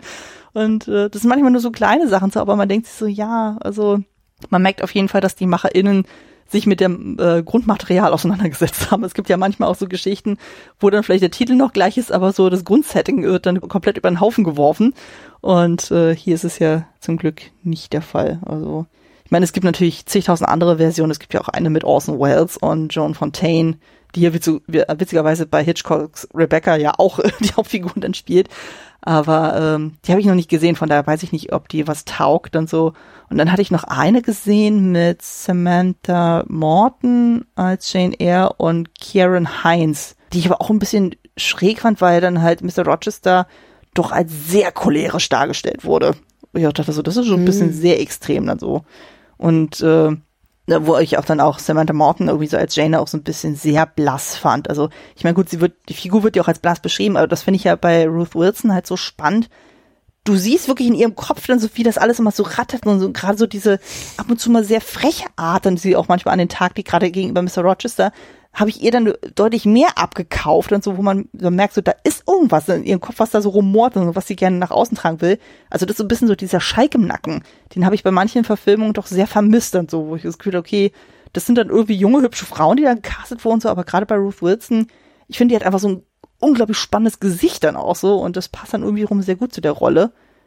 Gut, da habe ich auch schon äh, Kritiken gelesen von Leuten, die gesagt haben, so, oh nee, hm, irgendwie passt die gar nicht so, dieses äh, passt überhaupt nicht so, wobei ja auch, äh, ich habe ein Making-of gesehen von der äh, aktuellen BBC-Serie und wo auch gesagt wurde, ja, das wurde ja auch von der Regisseurin äh, Susanna White ja auch als deutlich mehr sexy ja auch inszeniert und so. Also dass dann beide dann auch so eine sehr ausgeprägte Sexualität auch haben, so die dann halt bei Mr. Rochester natürlich extremst ausgeprägt ist und bei Jane Eyre jetzt dann quasi erst so Stück für Stück entdeckt wird so. Und dann gibt's ja auch so diese Szene, wo man jetzt nicht weiß, ob die tatsächlich so stattgefunden hat oder ob das etwas ist, was sich in Jane Eyres Kopf dann irgendwie abspielt, wo das teilweise wirklich sehr sinnlich ist, wie die miteinander umgehen so. Also das ist dann quasi kurz nach der gescheiterten Hochzeit. Wo du denkst, oh Gott, das ist schon, hm. wo du außerdem denkst, ja, ich meine, das ist ja auch sowieso eine bittere Szenerie dann für Jane und so, die ja auch dann so ohne irgendwie zu weinen so irgendwie dann in ihr Zimmer zurückgeht und dann das Hochzeitskleid ablegt und so und wieder zurückpackt und so, also wie so ein Fremdkörper auch, wo du denkst so, oh. Und sie ja sowieso diesen ganzen Prozess dann so, was so die Hochzeit betrifft, das fand ich im Buch ja auch so extrem, ne, so, wo er dann Mr. Rochester dann so überschwänglich wird und ihr zigtausend Sachen kaufen will und wo Jane schon völlig überfordert ist, von wegen so, oh Gottes Willen hier, ich will das alles doch gar nicht und sie fühlt sich da irgendwie da völlig überfordert mit der Situation und äh, fand ich ja auch dann irgendwie interessant. Also, das ist ja auch wiederum eine Parallele zum Märchen, auch so, wo es ja auch irgendwie darum geht, so, wo sie ja mit allen möglichen Sachen dann irgendwie so überschüttet wird von wie so, ja, du kannst hier in dem, äh, im Schloss dich austoben, so, die gehören alle meine Reichtümer, so, du kannst dich überall bedienen und sonst irgendwas. Wo auch so denkst, mm, ja, so, und was ich aber gerade hier bei dem Buch auch so spannend finde, ist, wo auch deutlicher wird, so, dass ihr so dieses ganze Materielle überhaupt nicht wichtig ist. Also, das ist ihr völlig mhm. Wumpe. Und es wird ja auch bei dem, bei der Serie auch so schön, wo es ja auch zum Beispiel darum geht, dann so, ja, die soll irgendwie auch Schmuck kriegen und wo es dann so, ja, was ist denn mit dem hier, mit diesem Collier und wo Adele sogar mit dabei rumwuselt und ihr einfach nur so eine ganz schlichte Perlenkette dann zeigt, so, wo Mr. Rochester schon sagt, so von wegen, okay, ich merke schon, Adele kennt dich besser als ich. Oder so ein bisschen realisiert von wegen so, ups. Ähm, weil im Grunde verfällt er ja da so ein bisschen in so alte Muster, so, wo er dann so seine früheren Geliebten ja auch so ständig mit Geschenken überhäuft hat, wo ich mir denke, so, ja, das ist nicht immer zielführend. Also manchmal hilft es einfach, mit den Leuten zu reden. Also, dass man auch fragt, so, was möchtest du eigentlich? Wie wünschst du dir das eigentlich? Und äh, das ist wiederum so schön beim Buch ja auch so am Ende, wenn sie dann tatsächlich heiraten, wo dann auch gesagt wurde, so, ja, so, so sogar wörtlich heißt von mir so, so, ich habe ihn geheiratet, lieber Leser. Es war eine sehr, sehr kleine Hochzeit. Und wo dann so die einzigen zwei Angestellten, die noch da sind, dass du so von wegen so, ach so, ja, ihr habt geheiratet. Okay, schön, schön. Und wir machen einfach weiter so. Also wo das alles nicht so pompös aufgezogen wird, sondern das ist so ganz klein und intim so und sie machen so ihr Ding und es ist einfach sehr süß und sehr schön und äh, es hat mich komischerweise an diesen ersten Sex in the City Film erinnert, wo ich auch dachte, oh Gott, diese Parallele wollte ich eigentlich überhaupt nicht aufziehen, aber ich merke so, ja, wo ja auch irgendwie dieses Thema Hochzeit irgendwie im Raum steht so und dann wird's immer pompöser und pompöser und pompöser und die verlieren sich total aus den Augen und am Ende ist es dann nur so eine kleine Mini-Hochzeit beim Standesamt wo ich mir denke, ja, man muss es nicht groß aufziehen. Also das wird ja auch durch das äh, Roman ja auch so deutlich und weshalb ich auch das Ende auch so schön finde, ist so einfach so dieses so, sie haben sich gefunden, sie sind für sich glücklich, sie, sie brauchen diese ganzen Tamtam -Tam um sich herum ja gar nicht, die brauchen die Gesellschaft gar nicht. Es reicht einfach, wenn die beiden für sich da sind. Gut, sie holen auch so ein bisschen Adele noch wieder dazu, dann so, aber äh, und haben dann auch gründen eine eigene Familie, aber ja, manchmal braucht das ganze Tamtam -Tam dann gar nicht. Also von daher finde ich es soweit auch gut so, dass er dann so dieses riesige Ding mit Thornfield Hall dann auch quasi weg ist, also dass sie quasi einfach woanders einen Neustart machen können, so in einem viel kleineren Verhältnis dann auch und sich da einfach was Neues, Eigenes aufbauen können und nicht dann quasi so ähm, so diese riesigen Schatten mit Thornfield Hall dann die ganze Zeit so im Nacken dann irgendwie haben. Weil das wird ja auch klar. Ja, dann reicht das Geld vielleicht ja auch ein bisschen länger. Ja, vielleicht. ähm, also was man schon mal sehr deutlich merkt, ist, ich glaube, dass wir beide ähm, das Buch empfehlen können. Mhm. Ähm, wir haben eben auch schon die, die BBC-Serien empfohlen. Mhm. Wie ist es, wir würden es zum Lesen weiterempfehlen, zum Sehen weiterempfehlen. Gibt es noch irgendwas, was wir quasi zu der Serie, zu dem und insbesondere zu dem Buch noch sagen, was wir vergessen haben, irgendwie mal so kurz resümieren? Äh, schön, du leitest gerade zum persönlichen Fazit über, finde ich gut, und den, den finalen Gedanken. Ähm, ja, also ich würde auf jeden Fall beides empfehlen. Also ich würde auf jeden Fall sagen, fangt auf jeden Fall mit dem Buch an, weil das ist ja doch wirklich sehr, sehr umfänglich dann so. Ist natürlich die Frage, inwieweit einem dann dieses Genre zugeht. Also wenn ihr dann halt wirklich so so äh, Liebesgeschichte, so 19. Jahrhundert, so ein bisschen Gothic Horror oder was Gothic Horror, also so Gothic Novel äh, Vibes sind irgendwie dann äh, liebt und so würde ich auch sagen, lest es auf jeden Fall oder generell so diese Gouvernantengeschichten, das ist ja auch nochmal so ganz eigener Schlag von Geschichten, so wenn ihr euch das zusagt, dann macht das auf jeden Fall, weil das ist ja, wie wir schon rausgestellt haben, so eine ganz andere Schiene als jetzt zum Beispiel so die Jane Austen Bücher, wo das alles noch ein bisschen luftiger ist, ich nenne es jetzt mal so, also ohne das despektierlich mhm. zu meinen, aber du weißt, was ich meine. Es ist einfach so von der Tragweite noch mal ein bisschen was anderes. Und ähm, ja, und von den Verfilmungen her, also wie gesagt, ich würde halt die Miniserie empfehlen von BBC mit Ruth Wilson und Toby Stevens, eben gerade weil die halt durch ihre Länge dann einfach viel mehr abdecken kann als so diese Hollywood knapp zwei Stunden Sachen, so wo das ja wirklich sehr, sehr runtergekürzt wurde. Und äh, gerade wenn man halt direkt davor das Buch gelesen hat, dann erfreut man sich ja umso mehr an so Details, dann so die dann noch aufgegriffen wurden, so, oder wo man sagt, oh, da hat man es tatsächlich ähm, eins zu eins übernommen und das und das haben sie noch mal ein bisschen erweitert. Also gerade bei der Miniserie, da haben sie ja zum Beispiel so ein paar Szenen rund um Jane und Mr. Rogers dann noch ein bisschen dazu ergänzt, um einfach ihre Beziehung noch ein bisschen mehr darzustellen. Das fand ich wiederum sehr, sehr schön. Und da kann man es auch verschmerzen, dass dann zum Beispiel dieses ganze Kindheit, Lowwood-Kapitel da so ein bisschen mhm. sehr stark reduziert wird ist für manche, manche Punkte ja. sind schade dann so und man muss natürlich dazu sagen, dass man sieht, dass es eine TV-Produktion ist, dadurch wirkt manches ein bisschen anders und guckt es lieber auf Englisch, weil die deutsche Synchro ist schon teilweise sehr schräg. Also das ist dann teilweise sehr monoton gehalten, also nicht wundern. Guckt es notfalls mit Untertiteln, das geht dann wenigstens. Ja, äh, immer. Ich finde, äh, man kann immer nur Untertitel empfehlen. Hm. Ähm, ich finde auch, das Buch liest sich richtig gut. Also ähm, wer sozusagen abgeschreckt ist, das ist ja schon auch relativ lang, viel Text aber es ist einfach sehr klar, sehr gerade geschrieben und wie du auch eben schon meintest, ähm, also ich mag Jane Austen total gerne, aber Jane Austen liest sich ziselierter, also irgendwie so ein bisschen, da werden noch mehr so sprachlich mehr Wolken geschlagen mhm. und ähm, Jane Eyre ist einfach wirklich sehr, sehr gut zu lesen. Mhm. Also man kommt auch einfach gut durch den Stoff durch. Das kann man auch einfach mal lesen. Mhm. Und wer mag, kann dann da noch immer noch eine BBC-Serie drauf gucken. Das schadet eigentlich nie. Ja, das ist quasi ein bisschen so die Kirsche auf der Torte. Und das Schöne ist ja auch zum Beispiel bei meiner Edition, die ich ja habe vom Goldmann Verlag, ähm, es gibt ja manchmal so Referenzen dann so, wo dann zum Beispiel irgendwie ein Bibelzitat ist oder dann irgendwie ein Verweis auf das und das und jenes. Zumindest in meiner Buchversion ist es dann immer mit so, ähm, mit so Querverweisen irgendwie dann versehen so und dann kann man hinten bei den Anmerkungen das komplett nochmal nachlesen, von wegen, oh, das ist ein Verweis auf Lord Byron, das ist ein Verweis auf das oder das ist auf jenes dann so. Und das ist, äh, das bereichert auch nochmal extrem so. Also das kann ich auf jeden Fall nahelegen. Von daher macht es auch nochmal zusätzlich Sinn, wenn man sagt, man fängt erstmal mit dem Buch tatsächlich an und äh. Da, da würde ich auch gerade nochmal noch eine Empfehlung machen, ähm, weil ich habe mir äh, mein Buch äh, das genommen, was in der Buchhandlung ähm, vor Ort da war. Und es gab nur eine eine Fassung. Und das ist jetzt eine ganz aufwendig illustrierte von Koppenrad, mhm. äh, wo es irgendwie wahnsinnig viel Zusatzmaterial gibt, was für heute Abend toll war, mhm. weil es gibt so eine eine Karte, wo sozusagen alle Orte und alle Charaktere nochmal aufgeschrieben sind, oh, wie sie in Beziehung zueinander sind. Und die haben sozusagen aber in das Buch auch nochmal sowas wie keine Ahnung ähm, den Brief, den der Onkel an die Stieftante geschickt hat, wie er jetzt die Nichte sucht. Die sind alle als nochmal Notizen und Briefe, als, als wie so Originaldokumente in das Buch hineingelegt. Oh, ähm, und darum, also wer so eine ganz aufwendige und äh, auch krass illustrierte mit lauter Blumen im Text und was nicht noch alles sucht, dem sei genau so ein dickes Buch, was sehr schön ist, kann man irgendwie, glaube ich, geil verschenken, mhm. auch nochmal ans Herz gelegt. Ansonsten zum Lesen mag ich es eigentlich gerne so kleiner und gar nicht so, also so ich mag ja auch ganz gerne das Taschenbuch, weil das kann man dann auch nochmal ganz gut so mitnehmen. Mhm. Aber äh, wer so ein Geschenk sucht, für den ist dieses aufwendige Teil, wie ich das jetzt habe, nicht schlecht. Mhm. Ja, das fand ich auch so schön damals bei der Neuauflage so von dem Villeneuve-Märchen, so da haben sie ja dann auch so, das war rund um das Zeitfenster, wo halt die, das Disney-Remake aufkam, so, da haben sie nochmal so richtig schöne äh, Klassikreihe dann irgendwie aufgezogen, sozusagen, wo du auch wirklich ganz viel mit Illustration hast und so interaktiven Karten und so, womit du dann spielen kannst, wo du auch denkst, oh, das ist irgendwie sehr schön und so und äh, das sieht einfach auch toll aus im Schrank. Also tatsächlich, als wenn jemand da so, so ein bisschen bibliophil ist und dann auch sagt, so, ich möchte auch was Schönes fürs Auge haben und so, was man auch im Schrank stehen hat, so denke ich auch, kann man das auf jeden Fall machen. Also ich habe jetzt nur so eine einfache Taschenbuchausgabe, die auch schon wirklich sehr, sehr dick ist, also, aber die ist schön. Die begleitet mich schon seit Jahren, definitiv schon, und ich will sie nicht mehr missen.